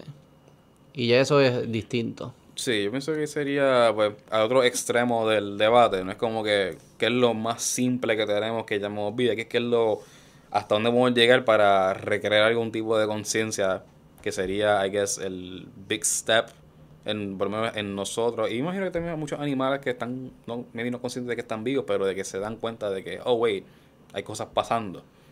So, por eso yo di- digo que maybe AI puede ser la respuesta a eso, porque es la capacidad para, again, adaptar, pensar, in a way, learn, aprender cosas nuevas. Si llegue a aprender de que, hmm, yo estoy aquí, pues no sé todavía.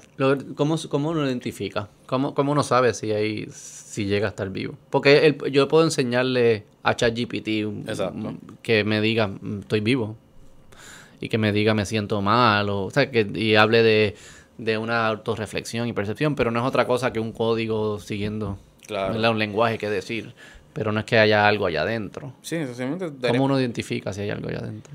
La manera que least uno lo ve, yo lo veo por lo menos, es que debe de haber una fórmula con variables que igual a conciencia.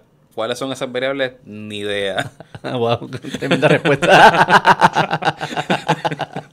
Pero nosotros la tenemos en nuestra cabeza. Like, algo existe que es igual a, oh, estoy aquí, estoy vivo. Pero ¿cuáles son esas variables? La no intuición idea. siempre dicen que es como, o la, la gente que lo piensa, pues que es la complejidad neurológica. Ujú. Por eso pues que creemos que los mamíferos pues son igual que nosotros. Este, pero si es eso, pues entonces puede ser que te- la computadora llegue a un punto que esté más consciente que nosotros. Eso es algo que, eso es un mismo que está ocurriendo mucho porque sabemos que ya ocurren procesos que por machine learning, cosas así que no entendemos cómo ocurren, pero sabemos que están pasando y producen información. El mejor ejemplo que puedo decir es que nosotros vemos y pensamos en tres dimensiones, pero tú puedes tener una computadora que mire n dimensiones y it can y las entiende y tú te quedas, ajá, como rayo. Claro, son procesos matemáticos, like you can imagine de que hay una metodología, pero la cantidad de potencial computacional, o sea, el powerhouse mental que eso conlleva es ridículo. Un humano no puede hacerlo. Por eso. Pero la computadora sí, y tú, hmm, chévere, so how, where do we go from there? Y es como que si tiene esa capacidad, no me sorprendería de que una vez que descifremos la fórmula de la conciencia, se la pones a una computadora y está como que, hmm, se pone a argumentar y pensar. Y después entra ahí todas las conversaciones éticas. Exacto. Which, yeah, eso... Porque si nosotros tenemos, o sea, eh, matar un pollo no es lo mismo que matar un humano mm, so- en sí, nuestra ética. Por eso. Y, y matar un perro no es lo mismo que matar un árbol Ujú. en nuestra ética.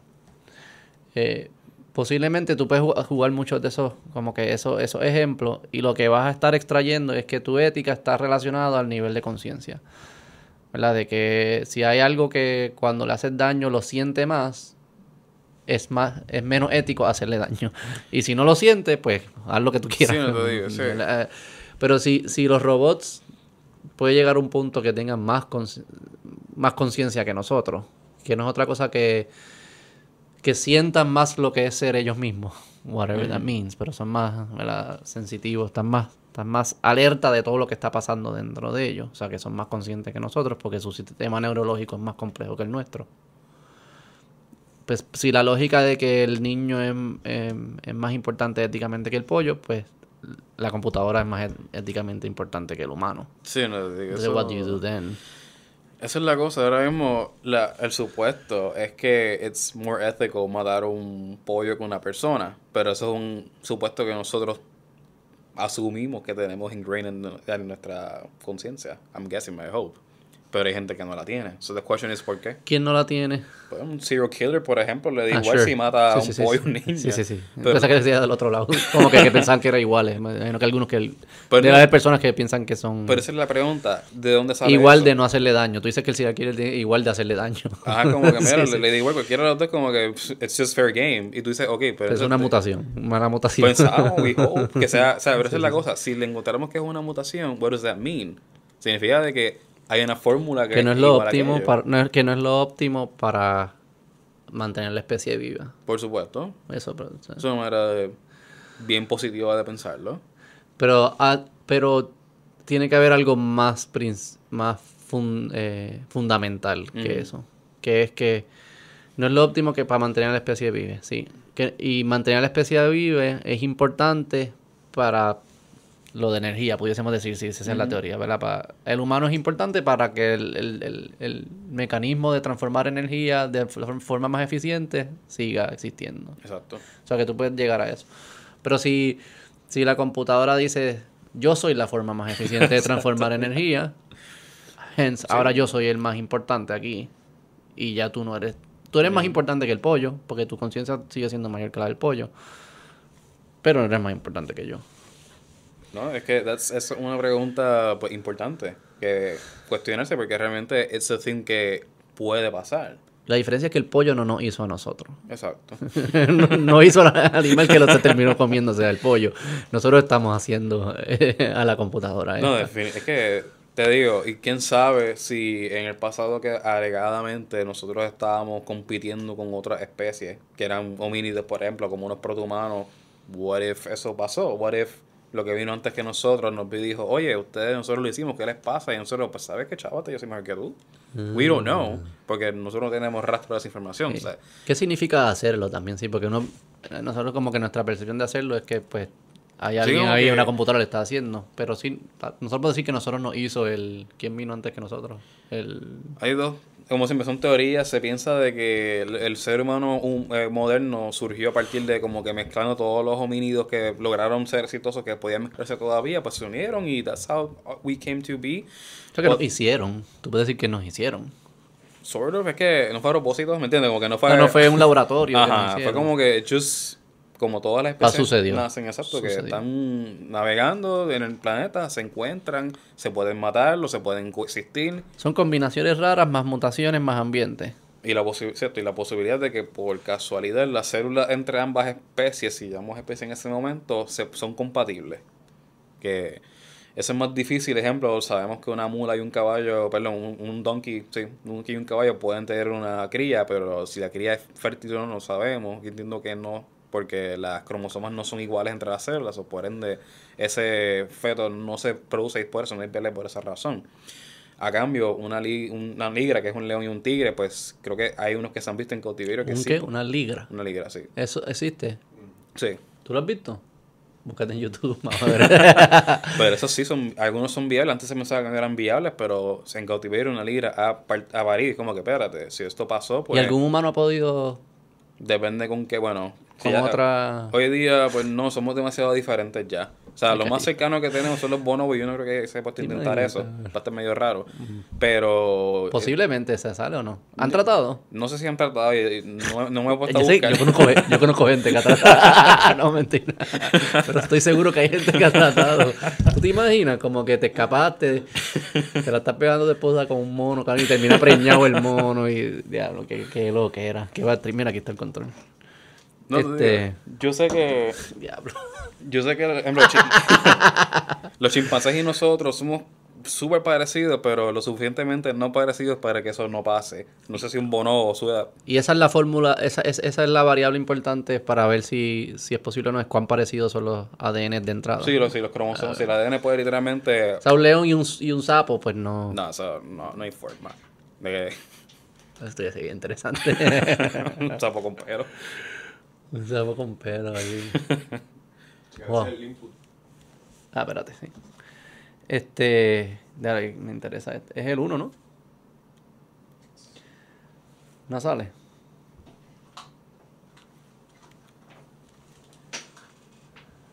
Ah, olvídate.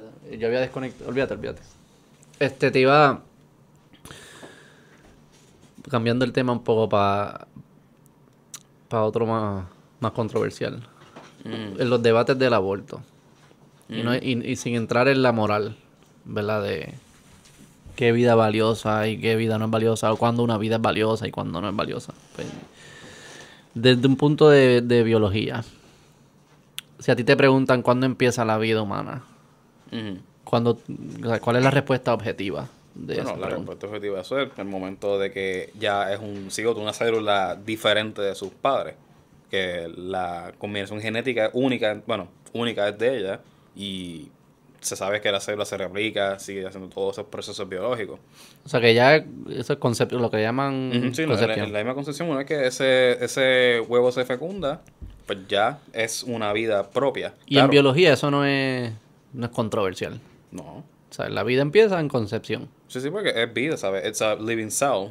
Y está haciendo todo este proceso de divisiones celulares y desarrollo que inclusive son mega estudiados porque a pesar de que uno pensaría que lo sabemos mucho porque es lo primero que pasa, hay muchas variables que aún no entendemos de cómo se funciona. Esa secu- la secuencia. Sí, y cómo, o sea, cómo una célula, por ejemplo, que uno sabe que empezamos de una célula, cómo es posible de que todas las hijas no sean una mezcla, un mosaico, sino que sabemos que cada hay un patrón que se sigue siempre, digo, claro, eh, obviando mutaciones, etcétera, pero sabemos que ciertas células van a ser un brazo, unas piernas, la cabeza, todo eso. Y son procesos que tienen una secuencia en orden que siempre suelen se sigue. ok, eso que empieza en, en concepción bajo la definición de vida. Mm. Sí, y eso es- no, es ni con- eso no es ni controversial en No, ninguna porque, o sea, escuela de de- biología. Es que debatir eso es como que, ok, so, entonces, ¿qué es eso? ¿Me entiendes? Como que, what is it si no es eso? Es como previda, ¿sabes? Como que Ajá. eso no existe. But no- it's there, like, it's doing toda esa secuencia Está de haciendo todos los mecanismos. Ajá, y creo que está esos videos como que bien bonitos donde ponen la celulita que está pues, en los fallopian tubes y sigue bajando poco a poco y mientras llega al final donde se, se pega el útero como que ya se empieza a dividir y todo. Sí, sí, ok. Eso que eso no es ni controversial. Eh, Otra pregunta que creo que es obvia, pero no es controversial, es que humanos solo pueden hacer humanos. No es como que mi esposa y yo iba a salir un, Ah, ok. un código genético que- que no sea humano. Sí, no, es que... again, Esa es la definición de humano, salió, salió Sí, de humanos. Como especie, sí, solamente hacemos pues otros humanos porque Sí, es que para que ocurra otra, otra cosa requiere tantos y tantos cambios, ¿sabes? De nuevo, imagínalo que nuestro código genético son como 2.3 billones de bases o mil millones en caso de español. Ahora, para tú crear otra especie completamente nueva, digo, lo podrías hacer. Tú puedes cut and paste el ADN y ponerlo de la manera que sea para otra especie. Sure, pero eso es tan complicado. Naturalmente eso no va a pasar. Claro, eso es un laboratorio. Ajá, tú puedes hacerlo en una pared, tú puedes literalmente Intentar hacerlo. Ajá, y, y realmente lo podrías hacer, tú puedes cortar y pegar como tú se te antoje Sí, pero que sobreviva y sea exitoso, imagino Exacto, que eso es bien necesita- poco probable. ¿no? Exacto, es un, es un endeavor demasiado fastidioso para realmente, mira, coger el que ya está y úsalo. O sea, tú puedes poner, tú puedes poner, poner el ADN de una especie dentro del citoplasma de una célula de otra especie and it's gonna probably work out. Y es por eso, porque es ADN dentro de un espacio cerrado, darle las proteínas que necesita. And claro, hay muchas otras cosas que hay que añadir, pero la idea es que you can switch DNAs entre diferentes cosas y ver qué sucede. ¿Y Like, qué sucede? ¿Lo han tratado? ¿Lo han tratado? yo entiendo que sí que son ya, el ejemplo, y dentro, lo más que se ha hecho dentro de la misma especie, como por ejemplo, le pones el ADN de un animal a pues, de la célula de otro animal y aún así sí es viable, like, no hay problema. Pero claro, ¿Y qué sale? no sigue siendo el mismo animal, like, no cambia de especie, porque o sea, el ADN es, por ejemplo, de ratón, pues lo pones el ADN de un ratón en la célula de otro ratón-ish, pero le quitas el ADN de esa célula original y entonces lo reemplazas, and it should just be un ratón normal. Lo único que, si tú Ah, fueras a sacar, por ejemplo... Ya, ya, se está usando un- una cápsula distinta, Exacto. básicamente, pero la- la- el código que está dentro de la cápsula, pues, pues es lo que hace que pues, se produzca Sí. el ratón. La cápsula no juega un papel importante. Sí juega porque hay cápsulas más grandes. Ejemplo, las células de una ballena asumo que son más grandes que las células de un 100 pies. Así que... Digo, o tiene muchas más, no sé. no, no, no. Ese- Eso, eso- supone que tú se- no me hagas la pregunta. eso es interesante porque se ha visto y esto es como que bien contraintuitivo en un pasado porque uno diría, bueno, si, tiene más, si es más grande, tiene más células, por ende, más probabilidad de cáncer. No, no es cierto. La, la probabilidad de cáncer de una ballena es la misma que de una persona y de un ratón. Y tú dices como que, wait, what, pero ¿cómo? Y eso que la- los lifespans que tienen son totalmente diferentes. so- Pero que es que los más, la- eh, eh, eh, en términos nominales, nominales, tiene más eventos de cáncer. Esa es la idea, porque si tienes más células, pues deberías tener más eventos. Pero aún así, el, la el promedio de la incidencia de cáncer entre ambas especies es negligible, es la misma. Pero eventos de cáncer eh, es la variable importante para saber de incidencias de cáncer o hay otros mecanismos que detienen la reproducción de la célula cancerosa. Sí, o sea, lo hay, lo hay. La idea es cuánto tiempo toma en que ocurra que tú puedas encontrar una célula cancerosa en una especie, pues lo suficientemente veces para tú decir, mira, parece que la incidencia de cáncer es a tal edad, por ejemplo. Y claro, edad eh, con respecto a la especie que estás hablando, porque si es un perro, pues, you know, there's, vive mucho menos. Pero la idea es esa de que es como al, en humano, como a los 70 años, ya te esperas de que hay una incidencia preocupante de que pueda pasar. Versus que si una persona tiene 20, por ejemplo, es como que, diablo, espérate, ¿en serio le dio cáncer a una persona que tiene 20?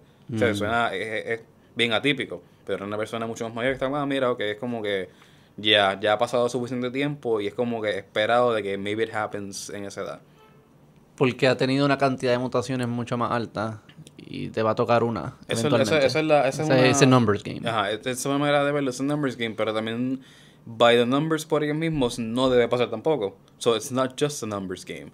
De hecho, la creo que la tesis de una de las profesoras que no hablo con ella personalmente, pero que me puse a leerla porque me pasado estaba interesado en trabajar con ella, era eso mismo. Ella dijo, mira, matemáticamente no hace sentido que un humano le dé cáncer en promedio a los 70 años. Like, it just doesn't work that way. Por todos los números y los cálculos que ella estaba haciendo. So, hay algo más que está contribuyendo a que eso ocurra. Y es como que, ah, interesante, que, you know, that's how it works. Hay otros factores que no entendemos del todo que, que contribuyen a esa incidencia. Las enzimas no tienen, tienen ADN. No, son proteínas. Digo, pueden tenerla, pero no es parte de ella. ¿Tiene algún código? No, las enzimas o sea, estas cosas tú no puedes mirarlas para entender que cómo carajo tú estás funcionando. La, enzima sale de, sale de un ADN que existe, que codifica para esa enzima. Que es algo como que, like a loop, porque ella se necesita la enzima para replicar ADN, pero el ADN tiene el código para la enzima. ¿Quién vino primero en Una referencia circular. Ajá. Mm. Pero, pues, that's, that's what's there ahora mismo. Alright. Pero ya sabes, ya sabes, it works. So que eh, en concepción lo que hay ahí es vida humana. Sí, sí, o sea, eso es una célula. Y, again, humana, whatever organismo estés hablando que se reproduzca de esa manera, it's, that's what's there.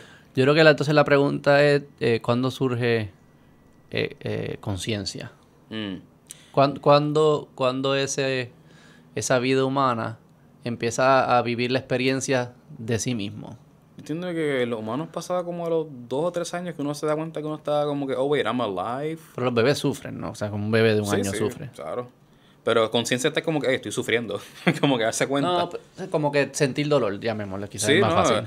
Um, se, digo, se sabe cuando siente dolor. Sí, el dolor físico es simplemente una respuesta neurológica sobre que tengas nervios que conecten una señal al cerebro que dice, mira, no hagas eso porque eso te da un daño. Se traduce en tu mente como dolor, au, pues ya, eso es bastante temprano. Pero eso lo, o sea, o sea que un eh, bacterias, eso no tienen sistema nervioso. No, no tienen sistema nervioso. Ok, so que tú dices que todo organismo que tenga algún tipo de sistema nervioso siente dolor. No necesariamente. Es que depende de qué señal se le envíe a su sistema central nervioso. Porque, por ejemplo, el organismo que se utiliza como un modelo para la neurobiología es un gusano. Y tú te quedas como que, ¿por qué rayos es un gusano? Y es como que, porque tiene un sistema nervioso extremadamente sencillo que tú puedes evaluar y hacerle cambios y y ves diferencia. Y creemos que no siente dolor el, por, sí, por, por, menos no tiene manera de gritar. Por lo menos no nos dice. No, no grita, así que no sé. Ah, no reacciona. Bueno, o sea, tú ves reacciones como que just moves un poquito diferente, pero... Pero reacción es distinto a, a, sentirlo, ¿verdad? Como que el, el, el, el robot reacciona, ¿no? El, virus reacciona. Claro, yo diría que la reacción es producto del sentimiento. O sea, por ende, si, si reacciona es porque sintió algo si reaccionó es que hubo una señal. Hubo un estímulo que causó una señal. La pregunta es si hay alguien sintiendo el estímulo. It should be, porque that's how it works. Digo, en nuestro cerebro se entiende de esa manera, de que es, hay una... Pero no es lo que creemos, nosotros no creemos... Bueno, pues entonces los robots sienten. No sé, porque ellos depende de qué llamamos como sentimiento. Sí, e, es la experiencia de, de sufrir. O sea, que hay algo adentro. No creo que no es cambiar el comportamiento. Claro, es que no creo que el robot tenga una manera de interpretar un cortocircuito como que, ah, esto está mal. Y diga, ah, o me duele. Tal vez diga, esto está incorrecto, system failure, por Deja de hacerlo. Ajá, no lo haga. O cambia el comportamiento. Exacto, pero que se Pero esa no es nuestra un- experiencia. Sí, porque nu- nuestra, nosotros está tradu- se traduce a esto es un una de mierda, momento. puta. Ajá, esto es como que muévete, salte de ahí porque esto duele. Hay un robot, Y eso es lo que llamamos sufrir. ajá, como que es como que te dice salte de ese momento, quítate pa'l cara, porque si no, like, te vas a morir o estás perpetuando un malestar. Claro, porque ahí no hay nadie cambiando. Ajá. ¿verdad? Es como, no hay, no, no hay nadie adentro. Es difícil, el lenguaje este nos queda corto, pero es como que no hay nadie adentro viviendo la experiencia de ser el robot. En a way sí, pero de nuevo, el robot tú le podías programar, ok, Por eso esto está cambia. mal, so what do I do? Deja de hacerlo. Si no, esa es la Un cosa. decision tree. Si no le dices que no haga nada, pues no va a hacer nada. Se va a quedar ahí y dice, pues, estoy mal. Y tú, pues, ok. Y si, si tú no le dices al robot, salte, pues Claro. el robot no se va a salir. Claro. Te va a decir, mira, esto no funciona. ¿Qué hago? Claro. Pero no es que está como que, ay, y inmediatamente se quita. Pero por eso digo que, que eh, Que el reaccionar a estímulos negativos y cambiar tu comportamiento Sí, no eso- significa que haya alguien adentro sufri- sufriendo la experiencia de lo negativo. En a way, ya, porque si no tienes la decisión, then ya. Like, No, es que el creo que esa decision- es la diferencia, esa es la conciencia. Es que el decision tree sería la conciencia. Pero entonces, si, si es eso, pues ya tienen conciencia. If they have it programmed y lo suficientemente sofisticado, then, in a O way. sea, porque ya los robots eh, responden a estímulos y cambian comportamiento. ¿Verdad? O sea, ya Yo lo creo que hacen. Le falta la parte de cambiar, de adaptarse, todavía está un poquito ambigua. El responder ya programado, I would say que sí, por ejemplo, tú le puedes decir a un robot, mira, si está fuera de los bounds de tu área, pues clearly dale para atrás. Y es una respuesta. Si está caliente, si la temperatura llega a esto, pues Ajá. saca la mano. Exacto, por ejemplo, cuando la computadora se apaga sola, por eso que mira, la temperatura está muy alta, para evitar más daños, just shut down. Claro, pero no había nadie, no había una conciencia dentro de la computadora diciendo, diablo, tengo calor, esto es una mierda. Mm. Claro. No, no. Pero nosotros sí. Exacto, para nosotros, Por lo menos yo sí, yo no sé si tú. Yo, sí. Yo estoy asumiendo que ustedes aquí todos. No, lo, lo digo sí, o sea, para nosotros. Pero entiendes es la diferencia, Sí, sí, para nosotros es innato ese, ese sistema, pero eso es lo que la, la famosa fórmula que trae, como que, ok, so, ¿cuál es la fórmula de Pero eso? por eso a mí no me. Si alguien le mete un puño a una computadora, como que nada me importa. No, hay na- no, no le metiste un puño a, a nada que está su- sintiendo el puño. Si metes un puño a mí, Sí, ¿verdad? eso, claro. Ah, yo estoy sintiendo el puño. Hay Exacto. alguien sufriendo. Pero entonces, imagínate que si encontráramos la fórmula pues, de sentir el puño y se la ponemos al robot y el robot se queja de que necesita un puño, pues, you know, what do we say? No le des puño a robots. Claro, Eh, pero- Cambia, cam- ca- la moral cambia. Exacto.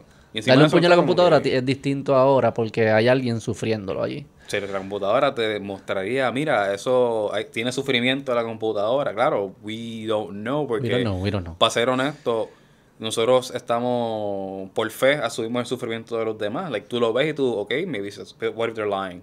Sea, tú no lo estás viendo. Sí, tú no yo sé el mío. Por eso, tú sabes. Y asumo uno que los de- demás somos iguales. Pero sí Por es cierto. eh, eh, eh, tú pudiese ser un robot.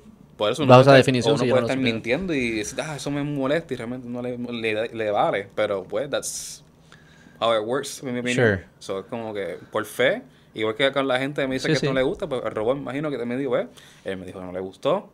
So, does he feel it? I don't know. Pero en mi experiencia sí yo sé que cuando eso, pasan estas cosas yo exacto, sufro. Exacto. Y lo atamos al sistema nervioso. Sí. O sea, es- eh, ahí, es que, ahí es que pasa la magia, en el sistema nervioso. Exacto. O sea, tu cerebro dice literalmente, mano, o lo que sea que está en ese momento, salte para el cara de ahí, de ahí ni te molestes. Exacto, el robot pone la mano en la, en la hornilla y, y un sensor le dice, sácala porque va a dejar de, de existir. Exacto. Pero no hay nadie adentro sintiendo el calor. Yo a diferencia, saco la mano igual, porque pero yo estoy sintiendo el dolor de estar quemado. Bueno, tus neuronas te dicen que tienes calor.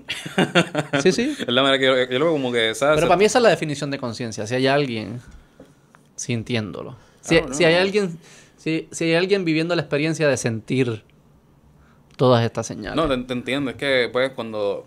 Si lo, you break it down, es como que, ok, pero ¿qué estás sintiendo? Like, what is... ¿Qué, qué es el sentimiento en ese detalle? Porque... Es como que sentir las señales. eh, Por eso es como ese conjunto de esa explosión, explosión química, si lo podemos ver de esa manera, pues sí, está ahí. Pero tú puedes traducir esa reacción, no necesariamente tienes que tener todos los componentes químicos, tú puedes traducir ya que se supone que haga en a robot.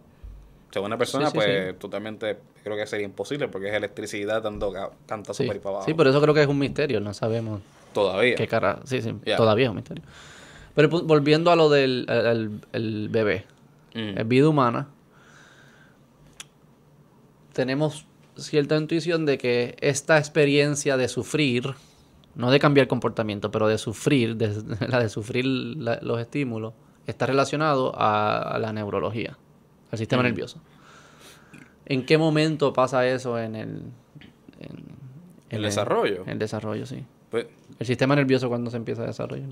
yo personalmente no conozco cuando eso pasa. Este, o sea, nunca tomé una clase de, neuro- de biología del desarrollo, increíblemente. Sí, eso, eso como que se... Sí, no, eso como que dejó de ser tan importante hace unos. No sé por qué. Como que perdió auge, mejor dicho, y la gente ahora está como que bien metida en lo que sea biología computacional y toda esa chavienda. Yo comenté que una de las cosas primeras que suceden en el desarrollo, porque you need a brain para, digo, primero que una de las cosas primeras que sale es el corazón para bombear toda la sangre, etcétera.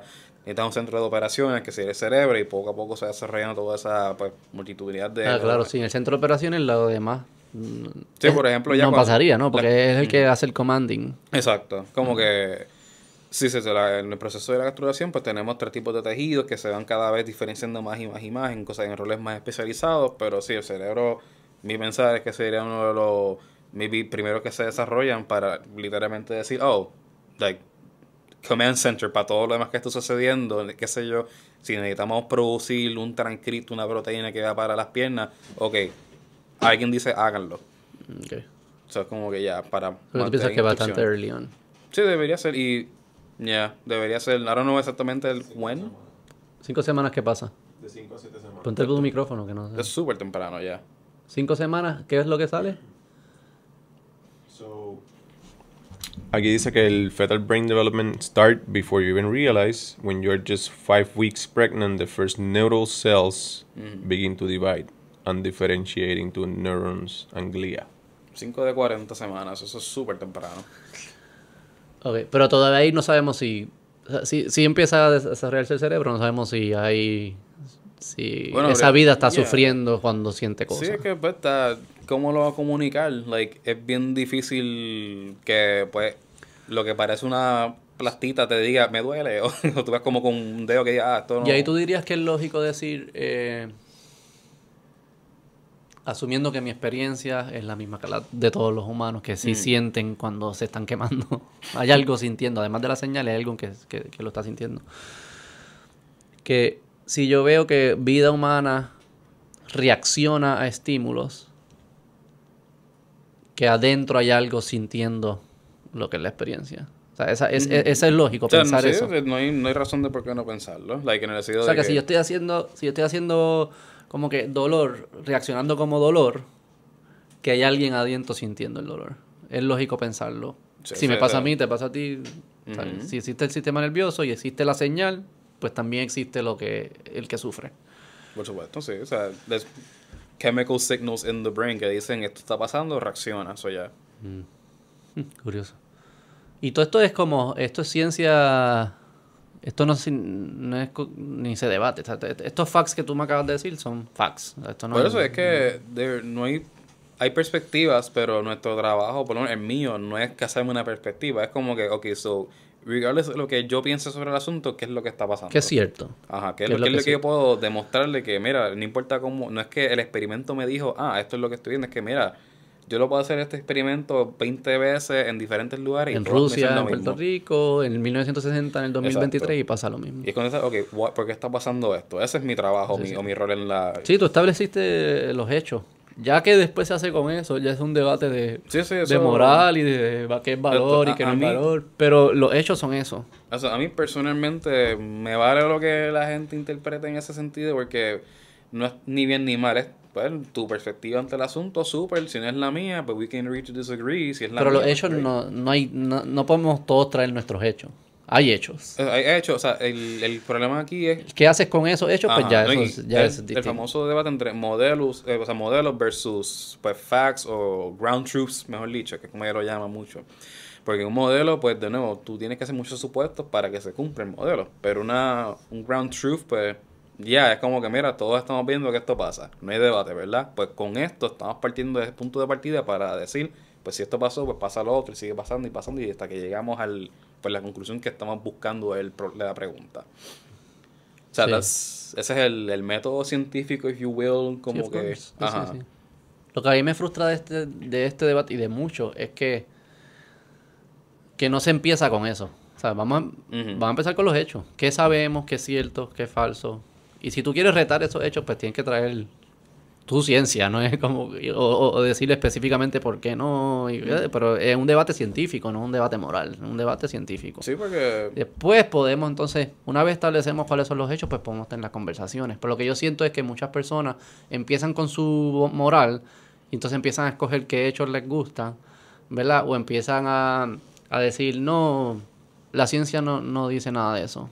Y como, no, no, Mm. espérate. O sea, si, si la ciencia contradice tu moral, tú debes adoptar tu moral, no la ciencia.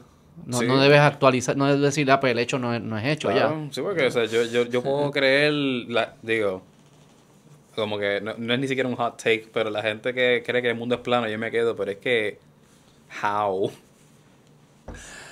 Digo, yo, yo puedo entender por qué No, lo yo- creen. exacto, Porque en verdad la intuición dice que es plano. Pero si es te demuestran que no lo es, pues ya tienes que cambiar. Pues. Hay personas que aún así dicen, no, eso es que la ciencia está mal, esos son embustes, y yo me quedo, pero es que, like, ¿qué más tú necesitas? Es que simplemente, como una persona puede mantener un sistema, una creencia que se demostró que es falsa? Like, para mí eso es una cosa que me da mucha curiosidad, porque Porque su genética lo obliga. porque no, no, no, Es que yo me quedo como que, yo, again, sí, súper mega subjetivo. A mí me encanta aprender y me gusta ver dónde me equivoqué. Porque así digo, ah, aprendí algo nuevo porque lo que yo pensaba que era una cosa, no lo es. Yo, oh, wow, pues algo nuevo que aprendí. Pero el lado opuesto es que una persona, tú le sigues diciendo, mira, ese, eso, esto no es perfectamente cuadrado, pero no, eso es un cuadrado porque para mí es un cuadrado, chico, pero... Yo creo que para esas personas, digo, vamos, no hablemos de esas personas, porque de seguro lo hacemos todos. Eh, a cierto grado. Hasta los más científicos asumo Sí, que lo hacen. Quizás menos que los demás, pero todos lo hacemos. Posiblemente es que mi, mi creencia en eso no es.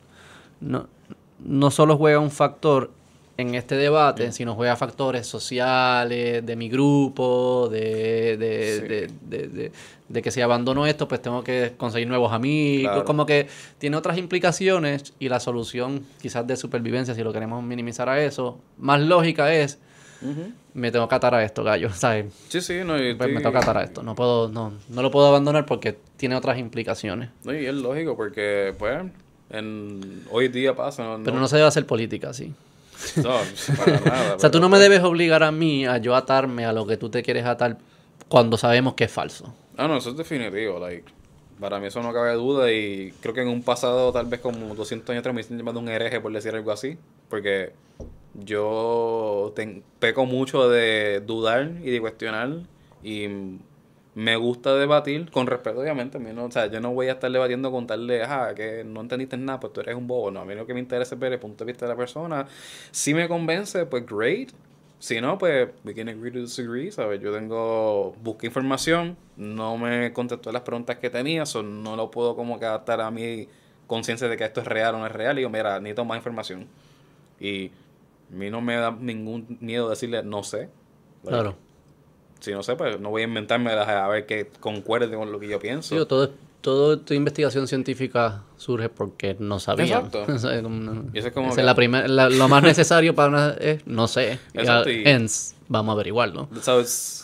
No sé, naturalmente he pensado así, que no es como, no aprendí a hacer eso, que para mí era natural decir, pues mira, si no sé, pues let me just figure it out, dame un break para, you know, aprender un poquito y ver qué encuentro. ¿Cómo han mantenido un bala- el balance entre ser eh, escéptico y no convertirte cínico o negativo? Pues extrañamente, again, bien subjetivo, yo pienso de, o sea, tengo muy, mucho optimismo por la gente, por la humanidad, eh, y es porque pues veo lo bueno y me gusta pensar de que mm, podemos todos participar de ese conjunto de las cosas buenas, de que para mí las personas son un ente de un potencial increíble. Sí puedo ser honesto y decirle que cuando me gradué de la high tuve la gran decepción en mi vida de que vi que pues las cosas aún en la adultez hay problemas y me quedé wow, ¿sabes? Yo pensaba que esto eran cosas de chiquitos, pero veo que aún siguen pasando y Mm. como uno como uno, uno cope con eso, pues dije pues hay cosas malas y cosas buenas. So, si existe el mal, debe existir el bien. So, at least there's good que está sucediendo y eso me deja, you know, me da un poquito de esperanza. ¿No te ha pasado a veces? A mí me pasa, porque yo también tengo como un bias a ser escéptico. Mm. Pero que hay veces pienso que se me sale de control y me convierto como un contrarian. Mm. Just because. Como que todo lo que me diga alguien, ah, esos tipos no saben o está mal, qué sé yo qué. Este, y me he dado cuenta que es casi como tú dices que no eres de ningún equipo. Yo no soy de ningún equipo, ninguna ideología, ninguna tribu. Pero de repente creas un equipo de los no equipos. Yeah. si no te diste cuenta, ah, espérate, ahora somos un equipo. Y es Sí, como sí. que el equipo de los- de los antiquipos, pero sigue siendo un equipo. Y entonces, como, no sé si, cómo, tú te, cómo uno se protege de eso. I mean, yo la manera que yo lo intento, probablemente también soy más de los que I'm not in any team específicamente, y es porque, pues, nada a mí me convence al 100%, pero I would argue de que hay cosas que me gustan más que otras. Este, yo, la manera que yo lo trabajo es que yo intento de contestar esas preguntas to the best of my knowledge y un poquito más, para no quedarme con el, pues, mejor prefiero estar sin saber nada. Para mí, ignorance is not bliss.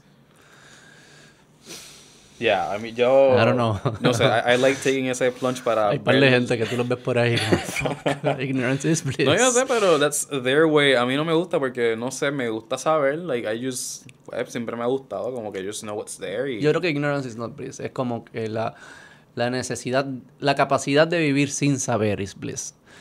Exacto, para mí... Pero querer saber y no saber, no, No, eso, no, es eso no horrible, es eso, es lo peor. que- te digo, yo... Es como hay mucha gente que dice que estamos en la peor generación porque no podemos explorar el mundo, pero tampoco el universo, porque ya el mundo se exploró, pero no podemos llegar a los planetas ni nada porque no tenemos con qué. Es como que te ¿Quién dice eso? Es la eso gente- está bien. Eso, he escuchado eso en mi vida. No, que so we can't- no tenemos space travel, pero no tenemos continentes que buscar. Like, estamos en el in-between. So, Tenemos el océano.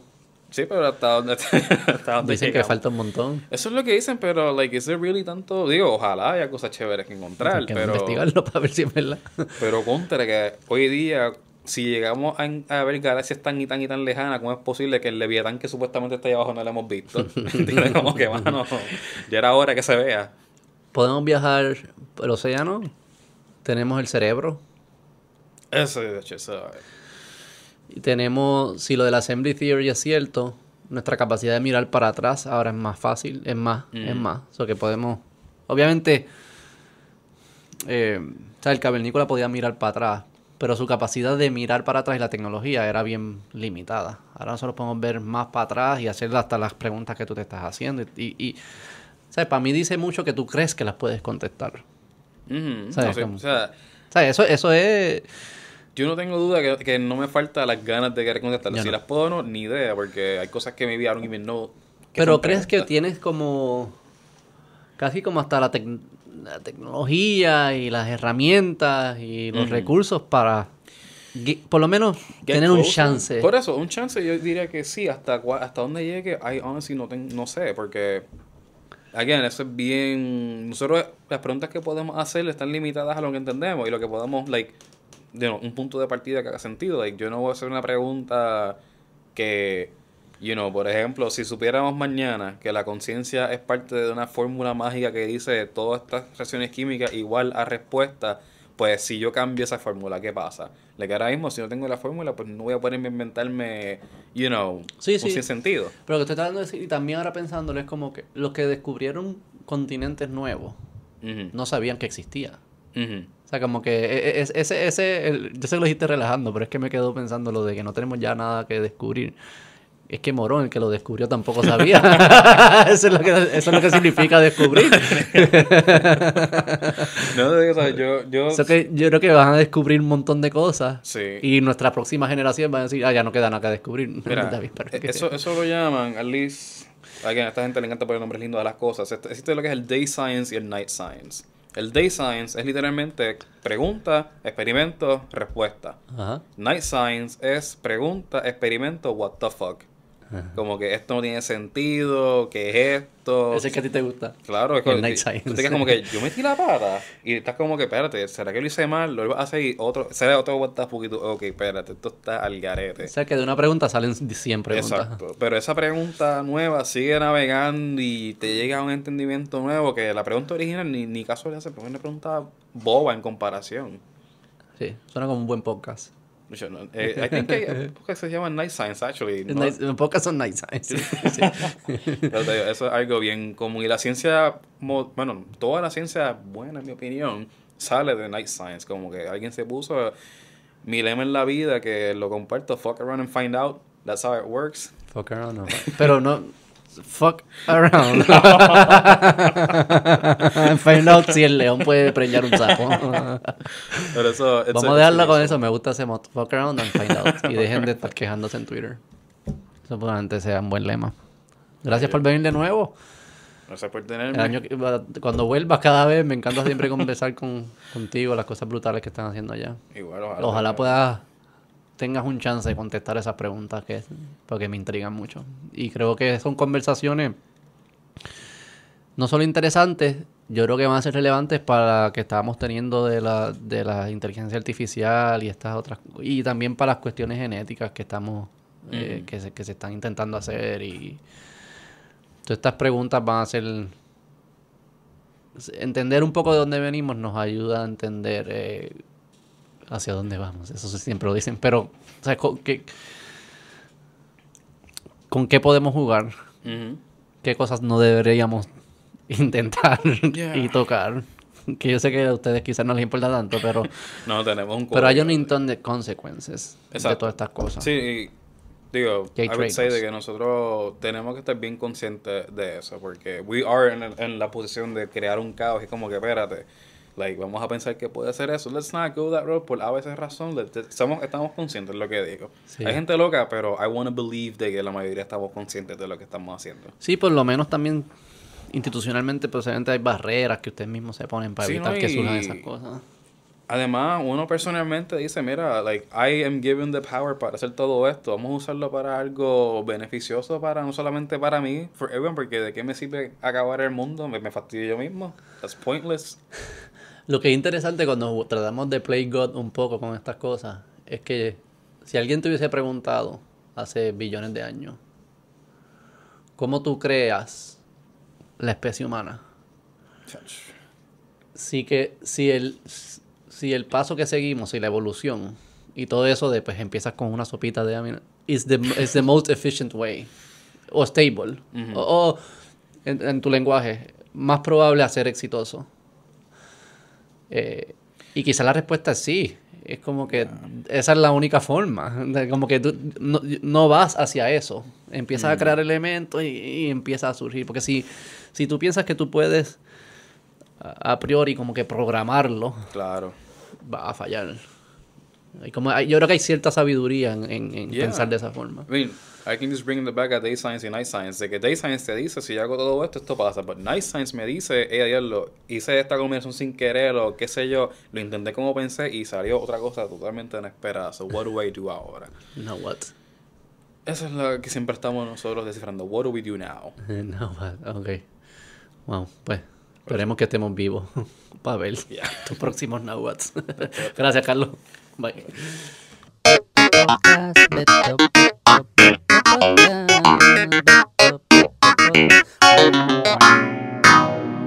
¡Vamos!